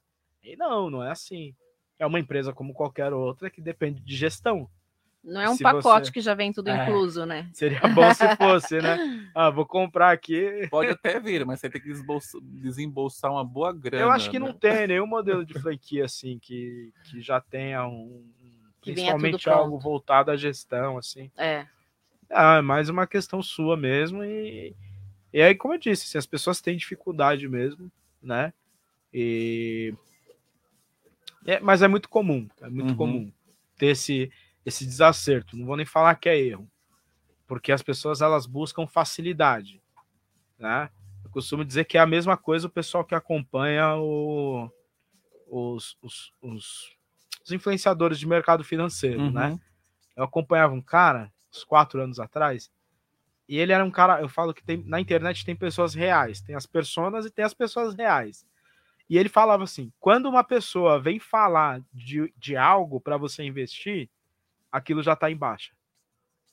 Então, não existe assim, algo, ah, vai lá e compra que é bom. Não, cara, se alguém tá te indicando, a possibilidade de ser ruim é muito, é muito grande. Então tem que tomar bastante cuidado em, em- em todos os âmbitos, assim, em relação a isso. Tem uma colega que a mãe dela vendia um perfume que ninguém conhecia. E muitos anos ela vendia essa marca de perfume. Aí a irmã dela falava: Cássio, ela vende a roda esse perfume. Toda a vida. Ela criou a gente vendendo esse perfume dessa marca. Eu não lembro mais qual que marca que é. não era muito conhecido. Tem esses modelos também nessas empresas que fornecem, né? Tem um monte de empresa de cosméticos, você compra ali, Sim, cria, você torna. Né? Tem muita gente que vive disso, né? Monta lojinha de um monte de produto e vive disso. Eu conheço gente que vive disso vendendo e não larga a mão, né? Sim. Vende aquele spot famoso lá que a gente conhece. Então ela falava, Cássio, minha mãe ela vende um, um, um perfume que ninguém conhece e ela vende toda a vida ela vende esse perfume. Caraca. para você ver. É, às vezes é questão também de ter tino ali comercial, sim, né? De venda. Sim. Às vezes a pessoa também ela quer entrar no, no, numa seara dessa, ela não tem, não, nunca vendeu nada. Não sabe é. o, o, manejo de venda, de, de cliente, não sabe. O, o, problema que a gente tem é que às vezes. É, às vezes é, produto bom, às vezes você tem produto bom e você não consegue vender. É acreditar, a, a, a, grama do vizinho é sempre mais verde, é, né? Sempre melhor. E aí você, você, você vê o cara ali trocando de carro, não sei o que. que cara, mas o que, que esse cara faz? Ah, vende boticário. Ah, então vou vender boticário. Cara, é fácil vender boticário? Às vezes o cara criou um sistema de venda ali que ele tá ganhando dinheiro. Só que você não tem esse sistema de venda, você não tem esse, é, essa perspicácia de, de entender o mercado e tudo mais. Então é, é muito. Negócios são complicados e as pessoas elas têm é, a gente precisa perder é, esse, essas, essas conversas, eventos que eu tenho participado, eles são bons porque vai, vai meio que tirando esse tabu, sabe? De falar sobre dinheiro. Tem, as coisas têm que ser uhum. faladas. Sim. Né? É, um dia uma menina veio e perguntou para mim, acho que até comentei isso da outra vez. Ela perguntou quanto tempo, em quanto tempo minha, minha empresa tinha dado certo, né? Cara, hoje eu vejo que é muito mais propósito do que, do que dinheiro. Na minha, na minha, na, no meu negócio é isso, é propósito, não é dinheiro. É óbvio, preciso de dinheiro, pagar boa, preciso, mas é propósito. Se o seu negócio não tem propósito, já é um problema. Se você abre uma empresa somente para ganhar dinheiro, eu, eu acho que é um problema. Que não tem missão, visão, é. valores. Que é uma empresa, se uma empresa é é um investimento a longo prazo e você não tem nenhuma visão a longo prazo, só quer ganhar dinheiro, Cara, para mim não faz sentido, né? Pode fazer sentido pro pessoal da Faria Lima lá, né? Para mim não faz. Faria Limers? É, Faria Limers lá. para mim não faz não, eu tô fora dessa. Mas é isso. É, pessoal, agora 4 horas e 31 minutos, a gente está aqui, ó, quem está acompanhando na live, tá, quem está acompanhando em casa, né, no 87,5 no site heliopolisfm.com.br, estamos aqui com o Marcelo Menezes, o contador dos influenciadores. Quem quiser acompanhar ele lá nas redes sociais é menezes.ocontador. É, estamos aqui, né? Ele vem aqui todo mês para tirar dúvidas contábeis. Quem tiver dúvida, né, referente a empresas, né, quer saiu da empresa, quer te investir o dinheiro, né, não sabe o que investir, pensa um pouco, né? Segura a emoção, não saia fazendo besteira, conversa vai em feiras. Feiras é importante também, né, Marcelo? Participar de feiras de negócio, é ouvir, é fazer pesquisa. Uma coisa que eu indico para todo mundo hoje é, são é, reuniões de networking. Então, você ter trocas. É muito importante você trocar com pessoas de fora do seu mercado. Uhum. Então, por exemplo, hoje eu, eu, eu, eu, né, é uma questão minha, eu não participo mais de eventos de contabilidade. Vou participar de uma semana, mas é que é, são amigas que eu já fiz algumas lives com ela, então abri essa exceção. Mas os eventos é, é, de médio e grande porte eu já não participo mais. Que eu não vejo mais sentido para mim. Uhum. Mas eu vou em outros eventos, por exemplo, eu tava na, na Beauty Fair. O que, que tem a ver a Beauty Fair com a minha área, né? Nada. Absolutamente nada. Mas tava lá. Mas você acaba pegando, né, sobre o que está acontecendo no, no, nos outros negócios também. Sim, e você, você, atende clientes diversos também, né? Sim. Com segmentos variados. Sim. É, eu ainda mais, eu recebo mensagem no, na DM, por exemplo, gente fala, ah, eu quero virar influenciador para virar seu cliente. Eu falo, não precisa não, pô. Eu tenho outros clientes também, Não é só influenciador, não. Quem é. tem CNPJ, é, ele atende, pessoal. Atende, pô. Tem CNPJ, vem falar com a gente. Mas é isso eu falo muito assim, esteja em, em lugares para você é, ter trocas, né?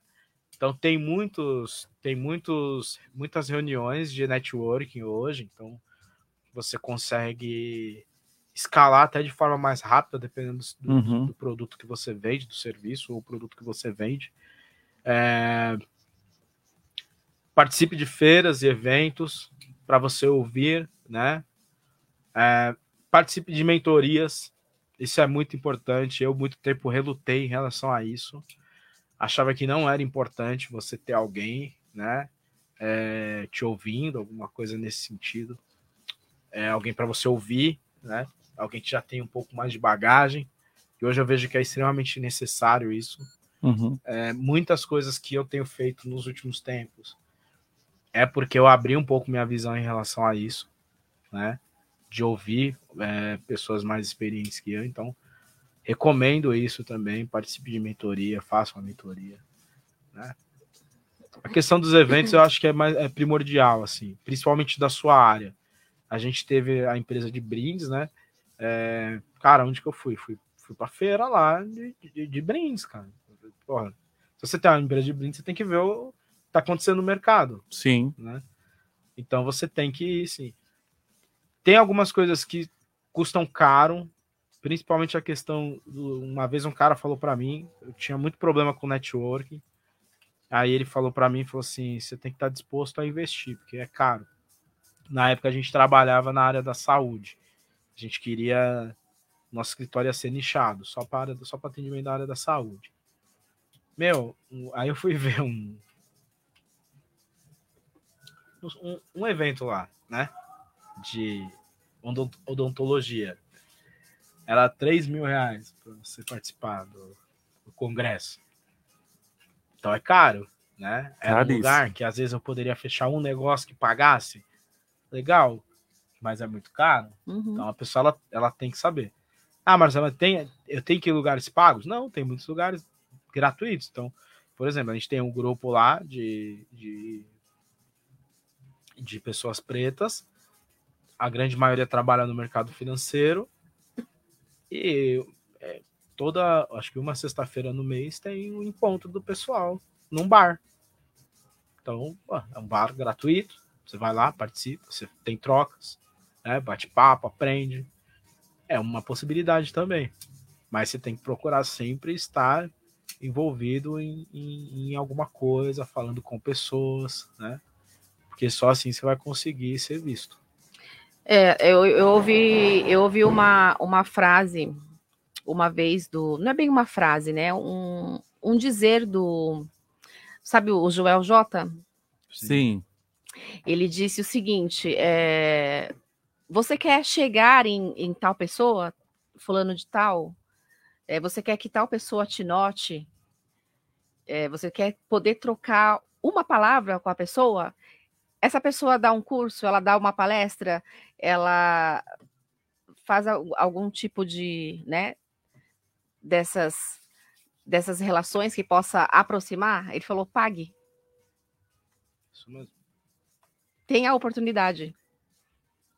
E é o caminho é esse, né? É, é, você, você tem que. É, é o que eu falo do propósito, tem que saber o que você quer. Sim. Cara, você Criar quer. uma oportunidade. Sim, sim. É. Você quer, ah, eu, eu tenho o sonho de palestrar no evento do Joel J. Cara, primeiro passo é você conhecer o Joel J, né? Tem duas, duas possibilidades. Você descobre onde ele mora, ficar plantado na frente da casa dele esperando ele chegar, ou pagar É. pra ver ele, cara. Então, a maneira mais fácil é pagar. Então, isso é é uma realidade mesmo, assim. Você. Eu falo que eu, eu sofri bastante com isso, assim, por exemplo. É, É porque a eu gente, tinha- a gente não, não tem muito a mente aberta para isso, né? A gente acaba se limitando um pouco. Então, porque a gente não tem a visão de investimento. É. Quando você vê lá o preço do, do, do curso do Joel J, você vai Uhum. falar, cara, não dá. Meu, mas é um investimento, É. cara. É um investimento. Então, você tem que saber muito o que você quer, né? É, Eu falo isso porque eu falo muito do do momento que eu tô vivendo. Eu, eu fiz uma escolha que muita gente não entende na minha vida, mas que, para mim, para o meu propósito, não teria outra escolha a ser feita. Porque eu sei o que eu quero. Então, que é, aí entra a questão de investimento também, que eu escolhi investir no meu negócio. Né? Eu poderia estar numa outra situação e o meu negócio es- estaria do jeito que estava, indo, sabe? Uhum. E aí, não, foi uma escolha. Né? A gente tem que entender que é, tudo tem custo, nada vai vir de graça. No começo, para você ter uma noção, eu achava que, que a internet.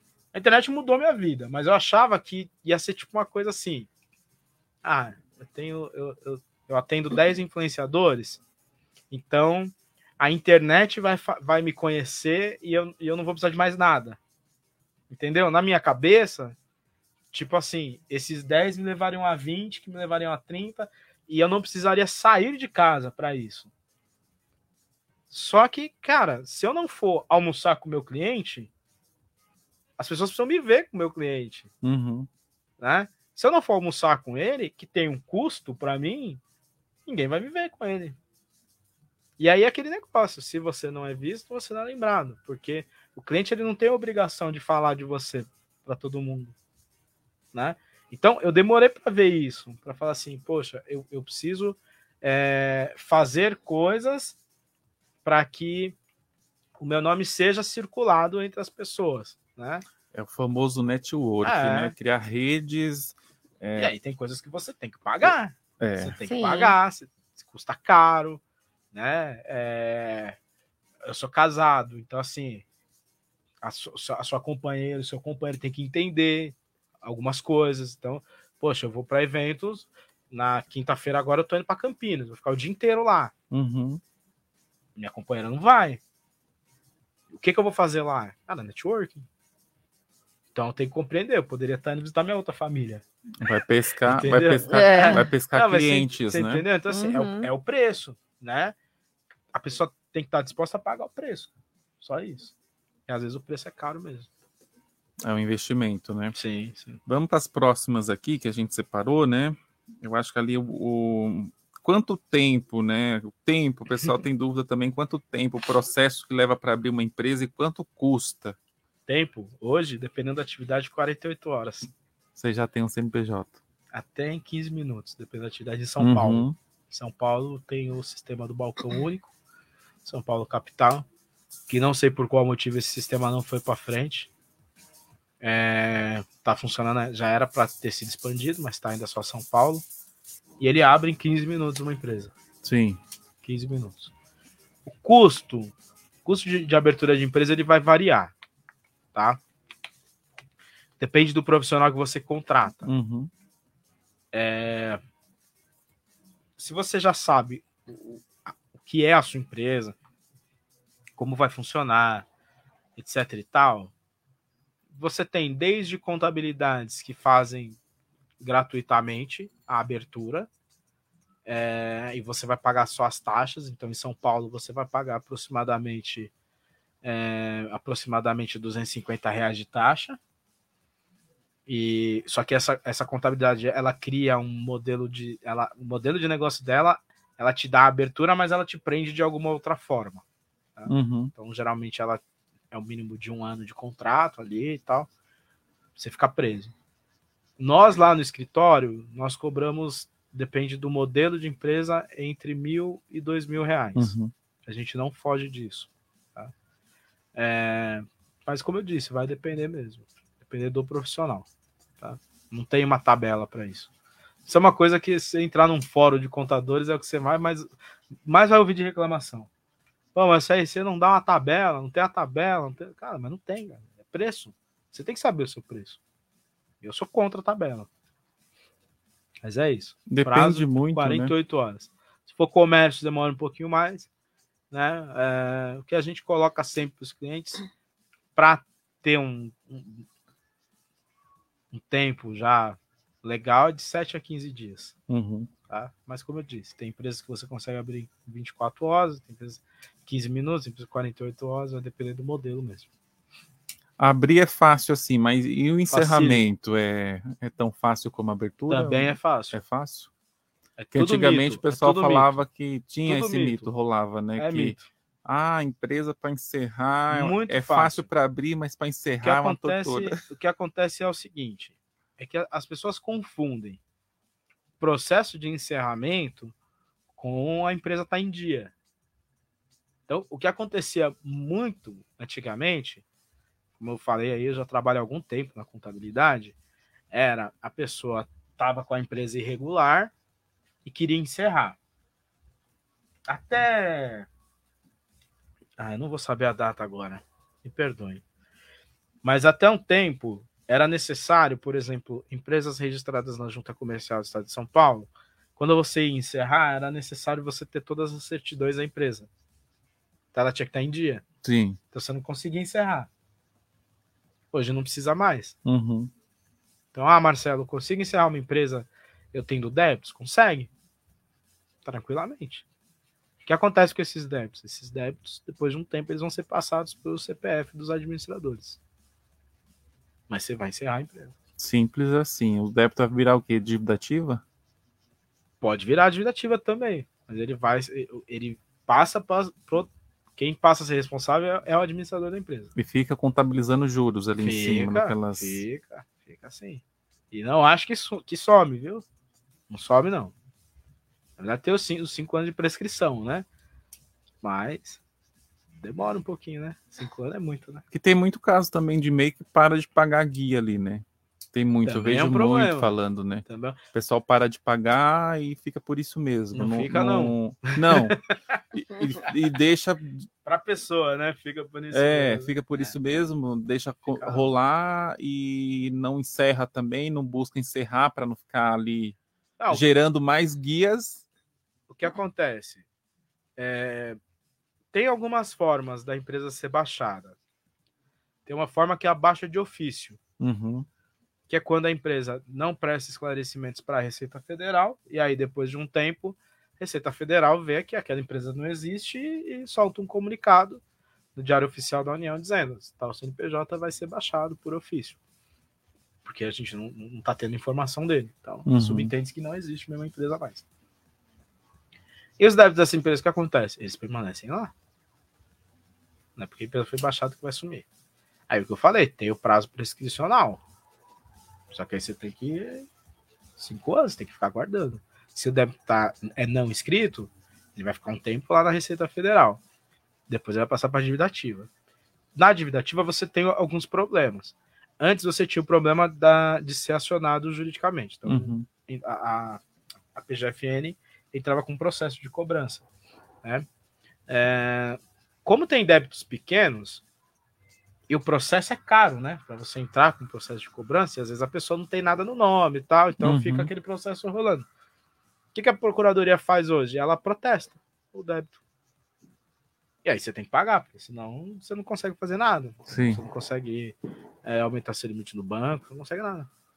Então é, é- não tem essa de sumir, não. Não some, não. Isso tem que pagar mesmo. A gente tá com um caso agora, até a menina procurou a gente. Ah, eu queria regularizar a minha empresa. Aí quando eu fui ver, tava lá, baixado, por ofício, o meio dela. Aí eu expliquei pra ela, eu falei assim, olha, o melhor caminho, você tem o meio baixado e tal, só que os débitos, eles permanecem lá. Melhor coisa é você quitar os débitos. Quita os débitos e aí você vê, você quer abrir um outro MEI, né?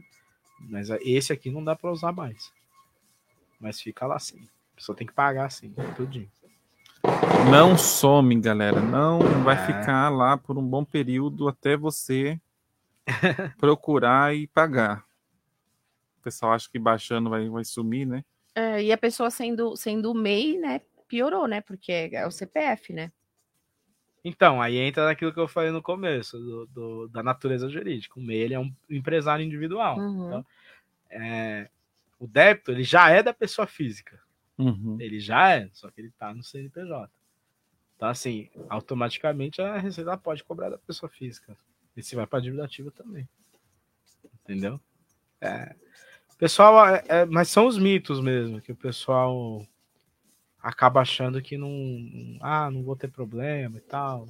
Não, tem sim, tem problema sim. Tem que estar bem atento a isso. E tem aquela questão de, de quando é casado, né? Não tem essa questão de quando é casado, vai pro CPF do cônjuge? Não, acho Não? que não. Não, depende, acho que vai depender aí do, do regime de casamento. Mas não vai, não vai automaticamente, não. Não. Vai ficar lá. vai ficar lá. Esquecido não, né? Esquecido não. Esquecido, Esquecido jamais. Jamais. E quantas despesas, cálculo de, das despesas, como que é feito, Marcelo? Da empresa. Quando tem a empresa, como que é calculada as despesas? ali? Nossa, vou responder de uma forma esdrúxula até. Despesa é tudo que não é custo. custo é tudo que está ligado a- ao seu processo de operação. Uhum. O resto é despesa. Sim. Então, como que você, como que você calcula isso? Calculando tudo que não faz parte da sua operação. Então, é, Internet. internet, a não ser que você Luz. seja um programador. Se você é um programador, a internet faz parte da sua operação, Uhum. né? Mas não, é despesa, internet, luz, água, Água, telefone. telefone, material administrativo, isso tudo é despesa. É despesa. Correio, cartório, Licenças de despesa. softwares. despesa. É que depende, né? A licença de software vai depender. Programador. Você é programador? Porque pode ser custo, né? Custo. Pode ser custo. É, mas é o que está ligado diretamente à sua operação. Tá? E é necessário você ter o controle das despesas. Se você não tem controle, você não tem fluxo de caixa. Então uma coisa vai te levar a outra. Então você tem que você tem que saber o controle de custo, porque o custo você vai utilizar na precificação Uhum. e da despesa, porque o custo mais a despesa, você vai chegar ao seu fluxo de caixa. O que que é o fluxo de caixa? Eu preciso saber o que, que eu tenho que pagar por mês. Então, para eu saber qual que é o fluxo que eu preciso ter. Mais ou menos isso. As despesas fixas, despesas variáveis, custo fixo, custo variável, Isso mesmo. Todo mundo deveria ter esse controle. reserva né? de caixa. Todo, é, reserva para reinvestimento. Todo, aí que eu falo, a pessoa, a empresa fatura 10 mil, aí paga lá mil de imposto, o cara acha que 9 mil é dele, né? Aí não tem nada disso. O Cara, ah, vou pagando aqui. Sabe aquele que fala assim, ah, que é a coisa mais absurda que eu vejo assim. Eu não tenho dinheiro para pagar o imposto. Aí você fala, mas como o cara não tem dinheiro para pagar o imposto? Se o imposto está dentro do preço de Uhum. venda dele, então ele já recebeu, né? Porque o imposto nada mais é do que o repasse. Sim. Você vai repassar parte do que você ganha, né? Então, teoricamente, esse imposto ele teria que estar embutido no preço de venda. Uhum. Então não tem como você não ter dinheiro para o imposto. E aí fica uma coisa meio absurda, assim, mas ac- acontece muito, né? Eu falo por esse motivo que muitas empresas quebram, né? Tem esse número aí exorbitante de, das empresas que quebram nos primeiros cinco anos, né? E é muito por conta disso, por falta de controle, falta de gestão. né? Hoje eu vejo muita gente na internet vende planilhas, né? Planilhas de controle, de, de mensurar ali, que é bastante coisa, né? Quando você pega para mensurar tudo isso, é muita coisa para separar e classificar. É Acho que a maior coisa. dificuldade é classificar mesmo o que é, que é despesa, o que é, que é custo. Olha, eu, eu- como é que eu posso dizer isso para que os empreendedores compreendam, né? Eu acho que você tem que ter o, um profissional que te auxilie nisso, porque muito dificilmente você vai conseguir dar conta dessa desse controle. É muito difícil. Você fala assim: "Ah, eu vou cuidar, eu vou cuidar do Vamos dizer que eu tenho uma barraquinha de açaí.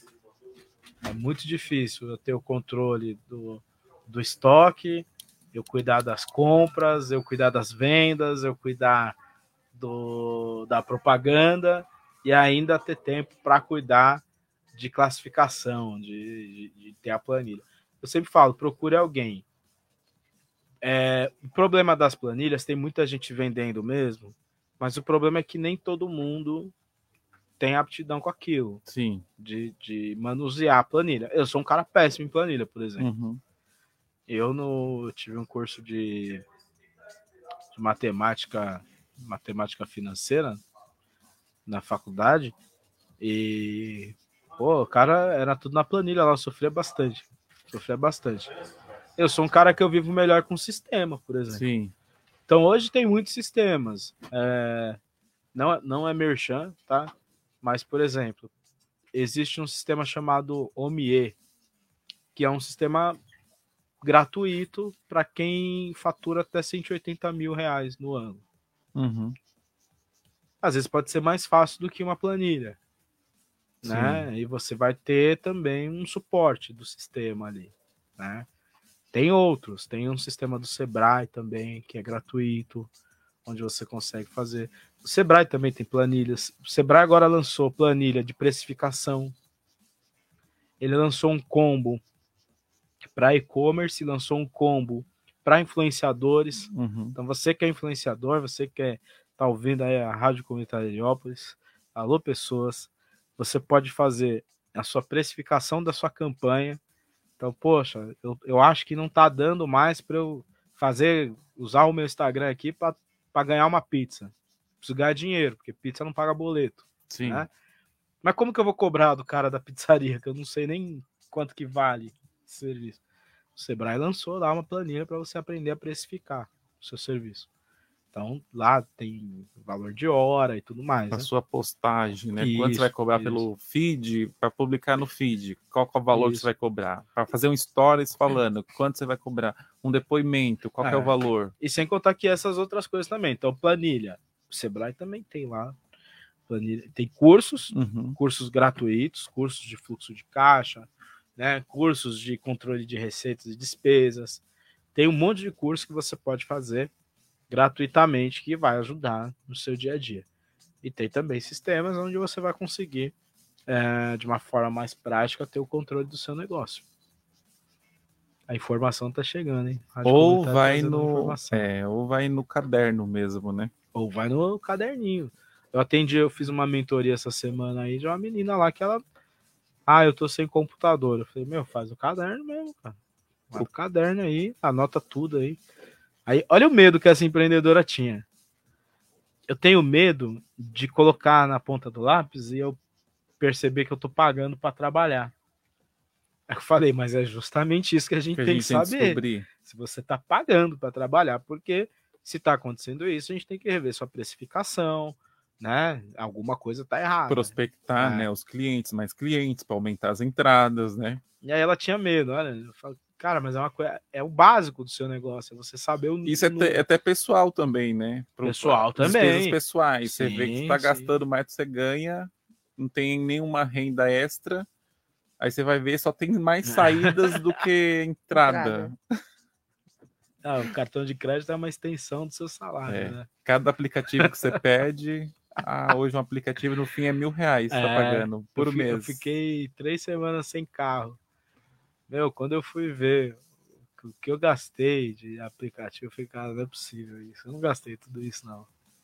Mas é, pô, cara, Vai é um pouquinho, um pouquinho ali. De grão em grão, é, vai seis enchendo. reais ali. é- Ó, eu sou meio preguiçoso, aí eu ia pro escritório de Uber, né?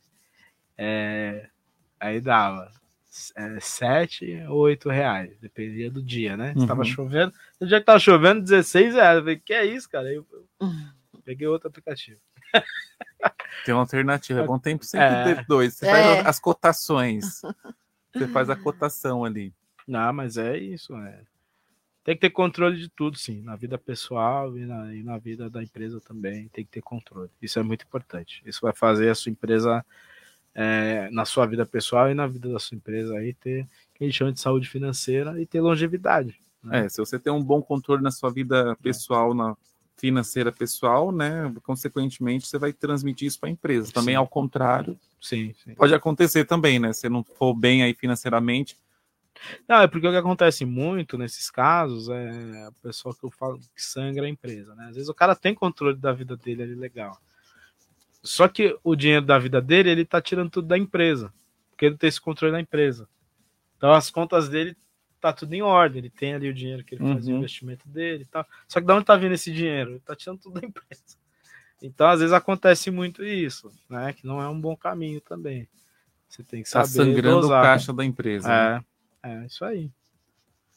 Agora a última aqui, penúltima, né? A pessoa ela trabalha com três atividades, né? Distintas: cabeleireiro, tem loja de roupa e mais uma. Não tem problema não. Como que faz para emitir a nota? Como que faz? Tem que ter três CNPJs? Não, não. Um para cada Ah, atividade? você tem que ter as, as atividades que você vai executar, né? Então, vou te dar um exemplo. A gente tem uma cliente que ela tem um estúdio de unhas. Uhum. E lá ela vende. é, vende refrigerante, cerveja. Então você tá lá sendo atendido. Se você quiser Você comprar. consumir alguma é, quiser bebida consumir, ali. Ela tem lá no KINAI dela comércio. Uhum. É, ela dá cursos também. Tá tendo aqui na dela Mentoria, treinamento. Treinamento. É. Então são três atividades. Tá? Tem lá o salão de estética, comércio de bebidas e treinamentos. Como que ela emite a nota disso? As de prestação de serviço é uma coisa, as de comércio é outra, né? Na de prestação de serviço você vai ter o código específico do serviço de estética lá, Sim. salão de beleza, tudo mais. E você vai ter o código espe- específico de treinamento. E o de venda você vai ter uma outra nota fiscal, que é- o pessoal chama de DANF, né? Conhecida como DANF, que é a nota fiscal de produto. Aí você vai emitir. No caso dela, ela emite o cupom fiscal eletrônico, que é para consumidor final. Né? Então, como ela está vendendo ali para consumo, é o cupom fiscal eletrônico. Mas tem coisa distinta. Ah, mas e se eu tiver três, três é, serviços diferentes? Como que eu faço? Quando você for emitir a nota, você vai colocar o serviço que é condizente com aquela atividade. Só isso. E se for vendo três produtos diferentes, aí tem lá o, é, o NCM, que é o código, código do Mercosul. Cada produto tem o NCM. Então Uhum. você vai diferenciar pelo nome do produto e o NCM. Mas não tem problema nenhum. Você pode ter quantas atividades você quiser no MEI. É, são até 16, uma mais, mais 15 secundárias. É, e nas outras empresas você pode ter quantas atividades você quiser. É que dependendo do que você faz, não faz muito sentido você ter. Então, ah, eu. Eu. É, tô querendo pensar agora, duas coisas nada a ver aqui. Eu vendo carro. Eu vendo carro e. e palestra não, que aí também daria, que é na parte de venda. Ah, sei lá. Quando tem duas Deu atividades que são muito distintas, Sim. porque aí o controle de precificação, todo, todo o processo de venda ele é diferente. Então não faz sentido você ter no- na mesma empresa, Uhum. né? A- o, o seu investimento em, em, em merchandising vai ser outro, né? Sim. Então, gente, dependendo do negócio que é, a gente fala, não, não faz sentido você ter isso na mesma empresa. Então vai depender muito como, como que você vai estruturar isso, né?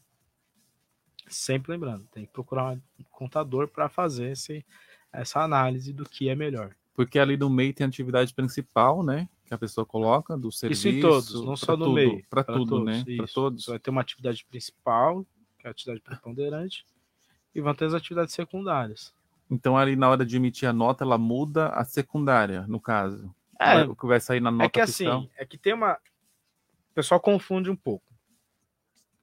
O KINAI, ele é que tem no CNPJ, que é da Receita Federal. Tá? Os municípios, como não tem um padrão, eles têm o Código de Serviço, que é uma outra coisa. Então tem o KINAI, que é da Receita Federal, e tem o Código de Serviço, que é da Prefeitura. Quando você vai emitir a nota, ele tem lá as possibilidades de código de serviço. Então, o que, que você vai fazer? Você só vai alterar, só isso. Então, eu tenho lá o meu KINAI principal, que é de apoio administrativo, né? E só que eu fui e participei de um, de um treinamento. Uhum. Fiz um treinamento lá para empreendedores. Quando eu vou emitir a nota, lá no código de serviço, eu só mudo isso. Coloco para treinamento. É a única coisa que eu altero. Mas tem que ter isso no meu KINAI lá também. Então pode sim. E quantos KINAIs você falou para MEI são 16? Para todas as empresas são 16 ou não? Tem mais? Olha, para as outras empresas acho que não tem limite, não. Mas eles é, no meio é 16. KINAIs, o que, que significa essa sigla, KINAI? Código Nacional de Atividade. Entendi. Tá vendo aí, ó? Você tem mais de uma atividade, né? Tem bastante gente, né? Tem. Desenvolve muita coisa. é empreendedor Sim, múltiplo, né? De vários. Tem. Sim. E às vezes fica nessa dúvida, né? Não, de e, como ta- que vai e- acontecer. e até é interessante falar nisso, porque às vezes o pessoal faz confusão. Eu vejo isso muito um, com influenciadores acontecer. Uhum. É, então o influenciador, ele tem lá, não existe atividade de influência, né? Então você tem que achar o que é mais próximo. Criou-se, é, e aí até aí vai, eu bato e, e, e assopro pro Sebrae, né? Agora eu vou bater. Porque o Sebrae, eu já descobri que o Sebrae e eventos vem falando que o influenciador pode usar o código de promoção de vendas. O código de promoção de vendas não tem nada a ver com, com o que o influenciador faz. Na minha visão, quando você vai ler lá a legislação. Uhum. E aí o pessoal criou muito isso. Só que aí, veja bem, é, o cara faz lá a promoção. Aí tem um negócio chamado presença VIP. Aí vai fazer a presença VIP. Que que eu uso? Que, que código eu uso de serviço? Aí o cara vai, ah, mas eu vou achar mais uma forma de, de eu rentabilizar aqui, de eu monetizar. Vou virar afiliado. Aí ele vira afiliado. Começa lá, olha, pessoal, comprei esse celular aqui, olha que lindo. Tá aqui o link na descrição abaixo. O cara, o cara faz isso porque ele ganha, tá? Não é, tá fazendo que é legal. Ah, vou deixar o link aqui para vocês. Não, não é. Uhum. É porque ele ganha por, aqui, por aquilo, né? Só que aí o cara vai, por falta de instrução, ele tudo que ele faz ele emite lá no, no- no promoção de vendas. Vai participar, da- vai dar uma palestra, promoção de vendas. Porque ele não sabe. Tá falta de orientação. Então eu falo. Você pode ter mais de uma atividade? Você pode. Você pode fazer mais de uma atividade? Pode. Mas procura alguém que te oriente a emitir a nota corretamente. Por quê? Muitas vezes o tomador do serviço não quer nem saber. Ele só quer a nota. Uhum. E aí ele não vai se dar conta lá que você é, prestou um serviço de treinamento para ele, mas a sua nota tá de promoção de vendas. Uhum. Então é bom você procurar um especialista justamente por conta disso também, tá? Não só pelas outras questões, mas por conta disso também. E empresas também que desenvolvem múltiplos produtos, como que fica? Tem muitos produtos abaixo daquela empresa e tem umas que até que cria aquela chamada holding, né? Que Quando que- que... chega no ponto de uma empresa criar uma hold para controlar os que que... Na verdade não tem não, não tem um, um ponto específico assim. O que, que é um- uma holding? Uma holding é uma empresa que que administra outras empresas. Uhum. tá? É, Então vamos dizer, aí vai, vai ao encontro do que eu falei. Imagina que eu vendo celular e vendo carro. São produtos totalmente diferentes. Então eu crio uma empresa para vender celular e eu crio uma empresa para vender carro. Uhum. E aí eu crio uma holding que vai controlar as duas. As duas. Entendeu? Ah, mas que ponto que eu tenho que fazer isso? Cara, não tem um ponto específico. Você pode fazer isso a qualquer momento. Uhum. Não tem nada que diga que você.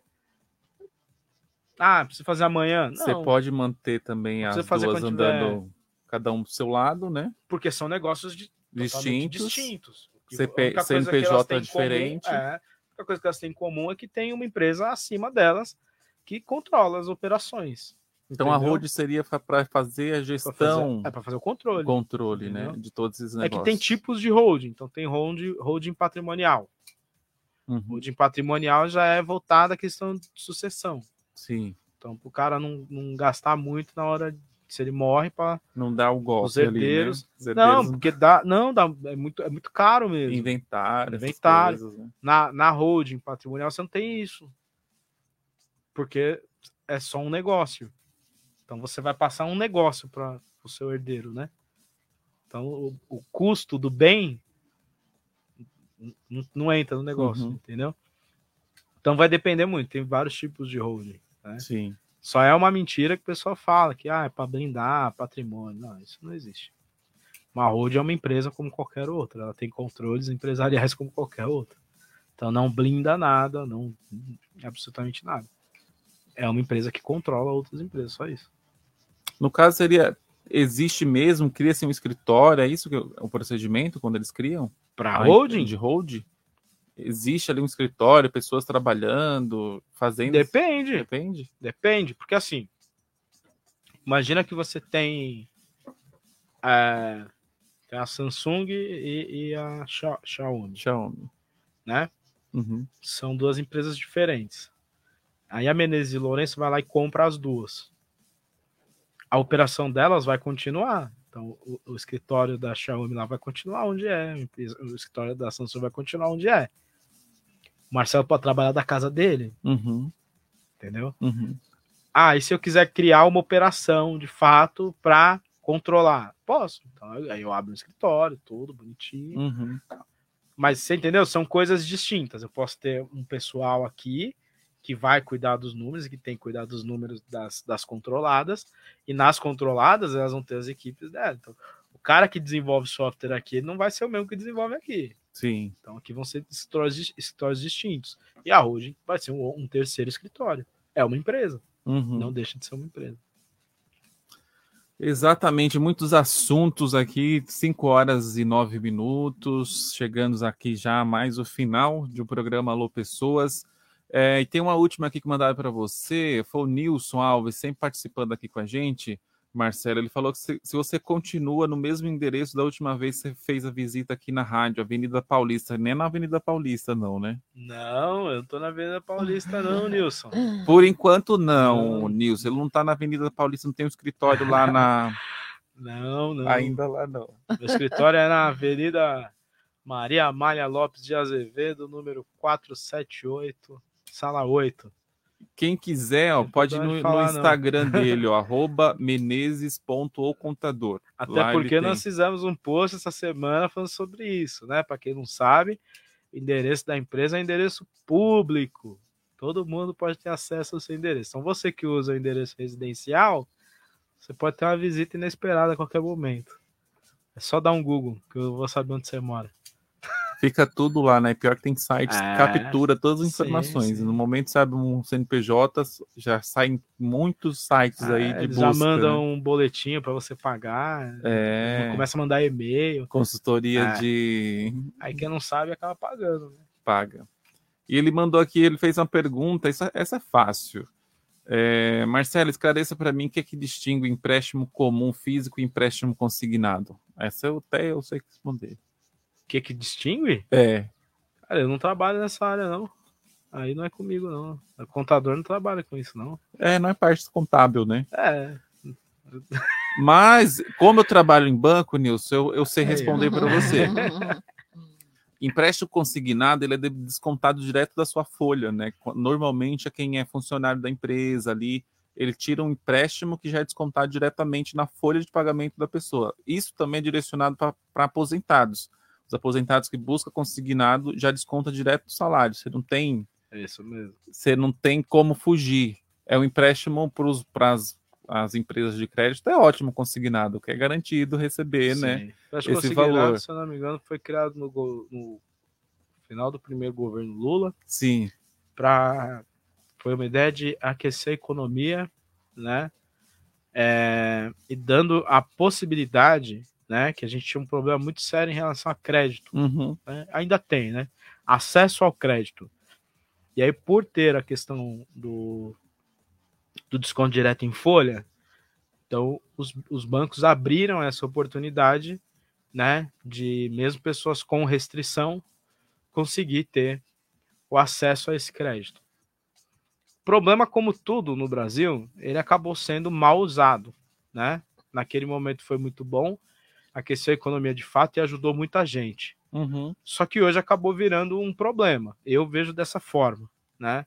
Porque a gente tem muitas empresas abusando. Eu tô com, com um problema agora em relação à minha mãe, né? É, minha mãe teve teve dois consignados solicitados. É, ela diz que instruída por um atendente de banco. E aí a gente tá vendo isso. Cada né? vez mais comum. E não é só sua mãe, não. Eu conheço outras muito pessoas comum. também que está comprometido o salário ali, quase mais da metade do salário, porque caiu em conversa fiada de, de empresas que Sim. ficam ligando, E eles oferecendo. ligam, cara. Eu, eu- Ou eles colocam automático sem autorização da Sim, pessoa. Teve uma matéria Venda no casada que acontece uma muito. vez. Teve uma matéria no Fantástico uma vez falando sobre isso, sobre pessoas que, que quando iam ver ali. Porque, que é- eu, eu falo que é uma, um outro erro do governo. Não é todo mundo que tem acesso a um computador. Aí, antes o INSS ele enviava o, o vou entregar a idade de novo, o contra-cheque, né? Para casa do, do, do aposentado. Não envia mais. O aposentado ele precisa acessar a internet para ver lá o que está sendo descontado dele. É todo mundo que sabe fazer isso? Não, não é todo mundo. Então você cria um problema. Então a pessoa às vezes vai descobrir isso é, cinco, seis meses depois que já aconteceu. Quando descobre. Uhum. né? É, o caso da minha mãe, minha mãe eu descobri um empréstimo de 600 reais que ela fez. Aí eu falei, mãe, você fez um empréstimo de 600 reais? Não, eu não. Ela jura que não fez, né? E pode ter sido que, que pode ser mesmo que ela Pode acontecer, feito. né? E, e alguma empresa fez, ligou para ela, que eu acho que é outro absurdo, como que pode você fazer um empréstimo por telefone, né? A empresa liga, fala que você tem um limite, e aí por telefone você fala sim e tá tudo bem. Cara, não tem um contrato assinado, não tem nada, né? É, são os equívocos, mas é isso aí. Nilson, é isso aí, né? Eu peço desculpa, eu sabia também, mas é que eu, eu, eu tento não, não falar sobre coisas que não são da minha área. É, o empréstimo, ele vai pedir a diferença, né? O empréstimo comum, ele é oferecido pelas, pelas empresas, pelos bancos, né? É, e o Os comum você vai linha ter, comum. o, o comum você vai ter esse problema de, de análise de crédito, né? É, no consignado você tem a questão dos 30%, né? De, é 30%, né? De, de comprometimento da renda. É. Então você tem esse limite. Se, se você já usou esse limite, o banco, nenhum banco vai te, te conceder mais empréstimo, né?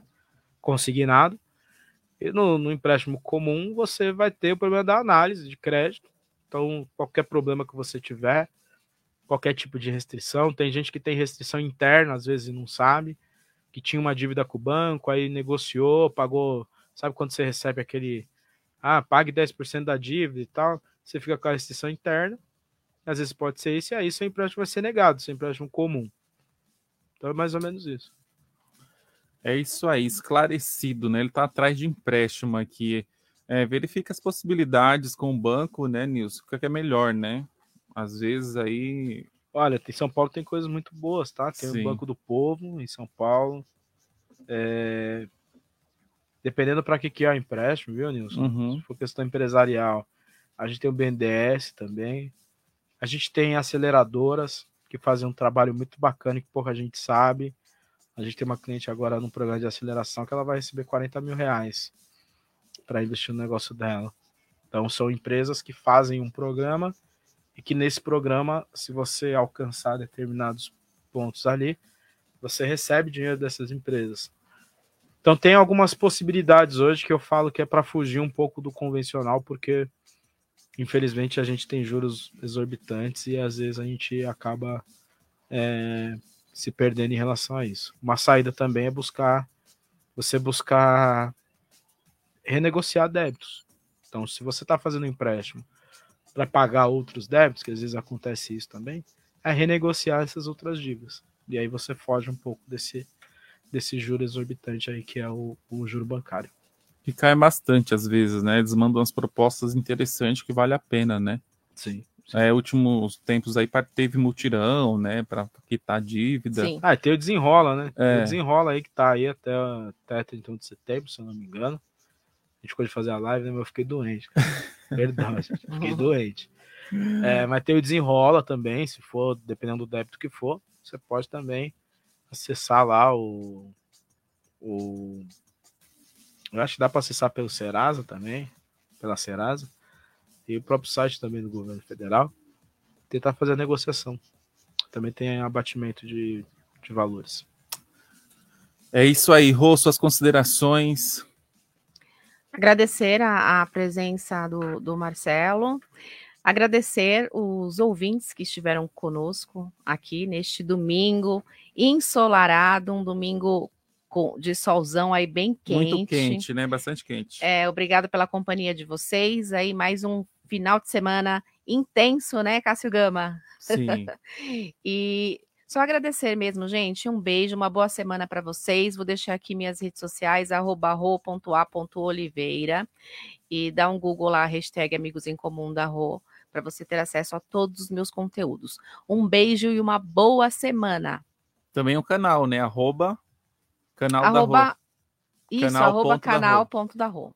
Vai lá que essa semana a Rô já vai estar. Segue lá também. Vai gravar o primeiro episódio, hein? Fica de olho aí no blog da blogueira do samba.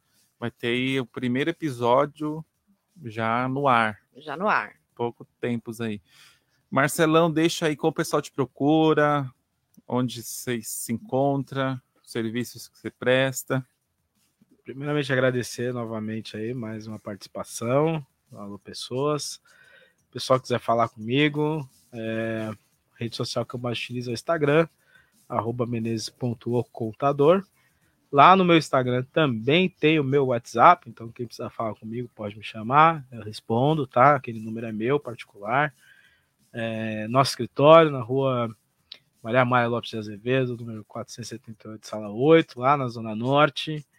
E nós prestamos serviço de consultoria, assessoria empresarial, planejamento de negócios, é, voltados para a área de prestação de serviço.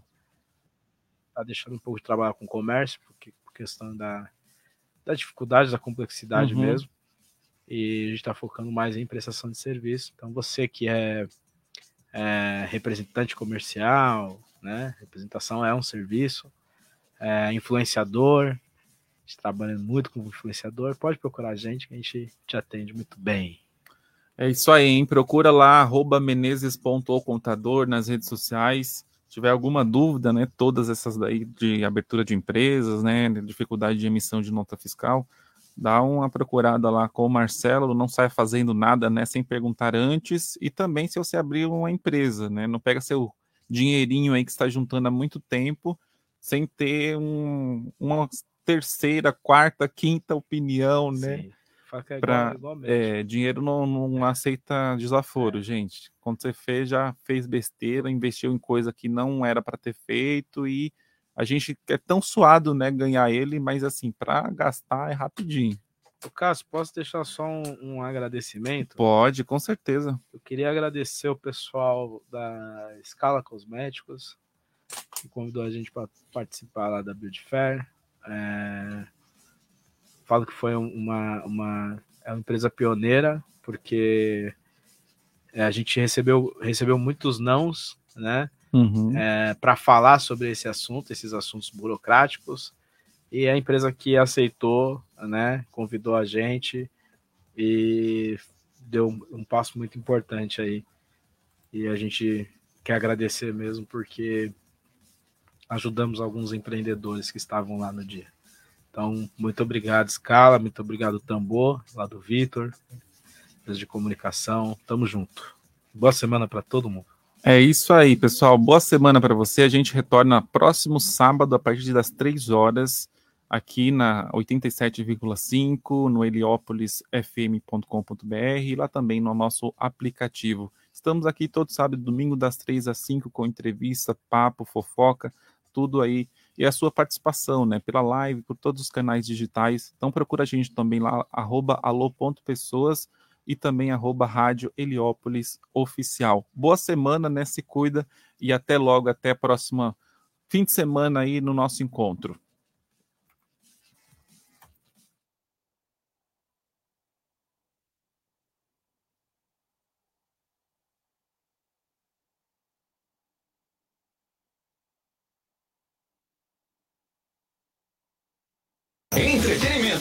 Notícia. Ei, deixa eu te levar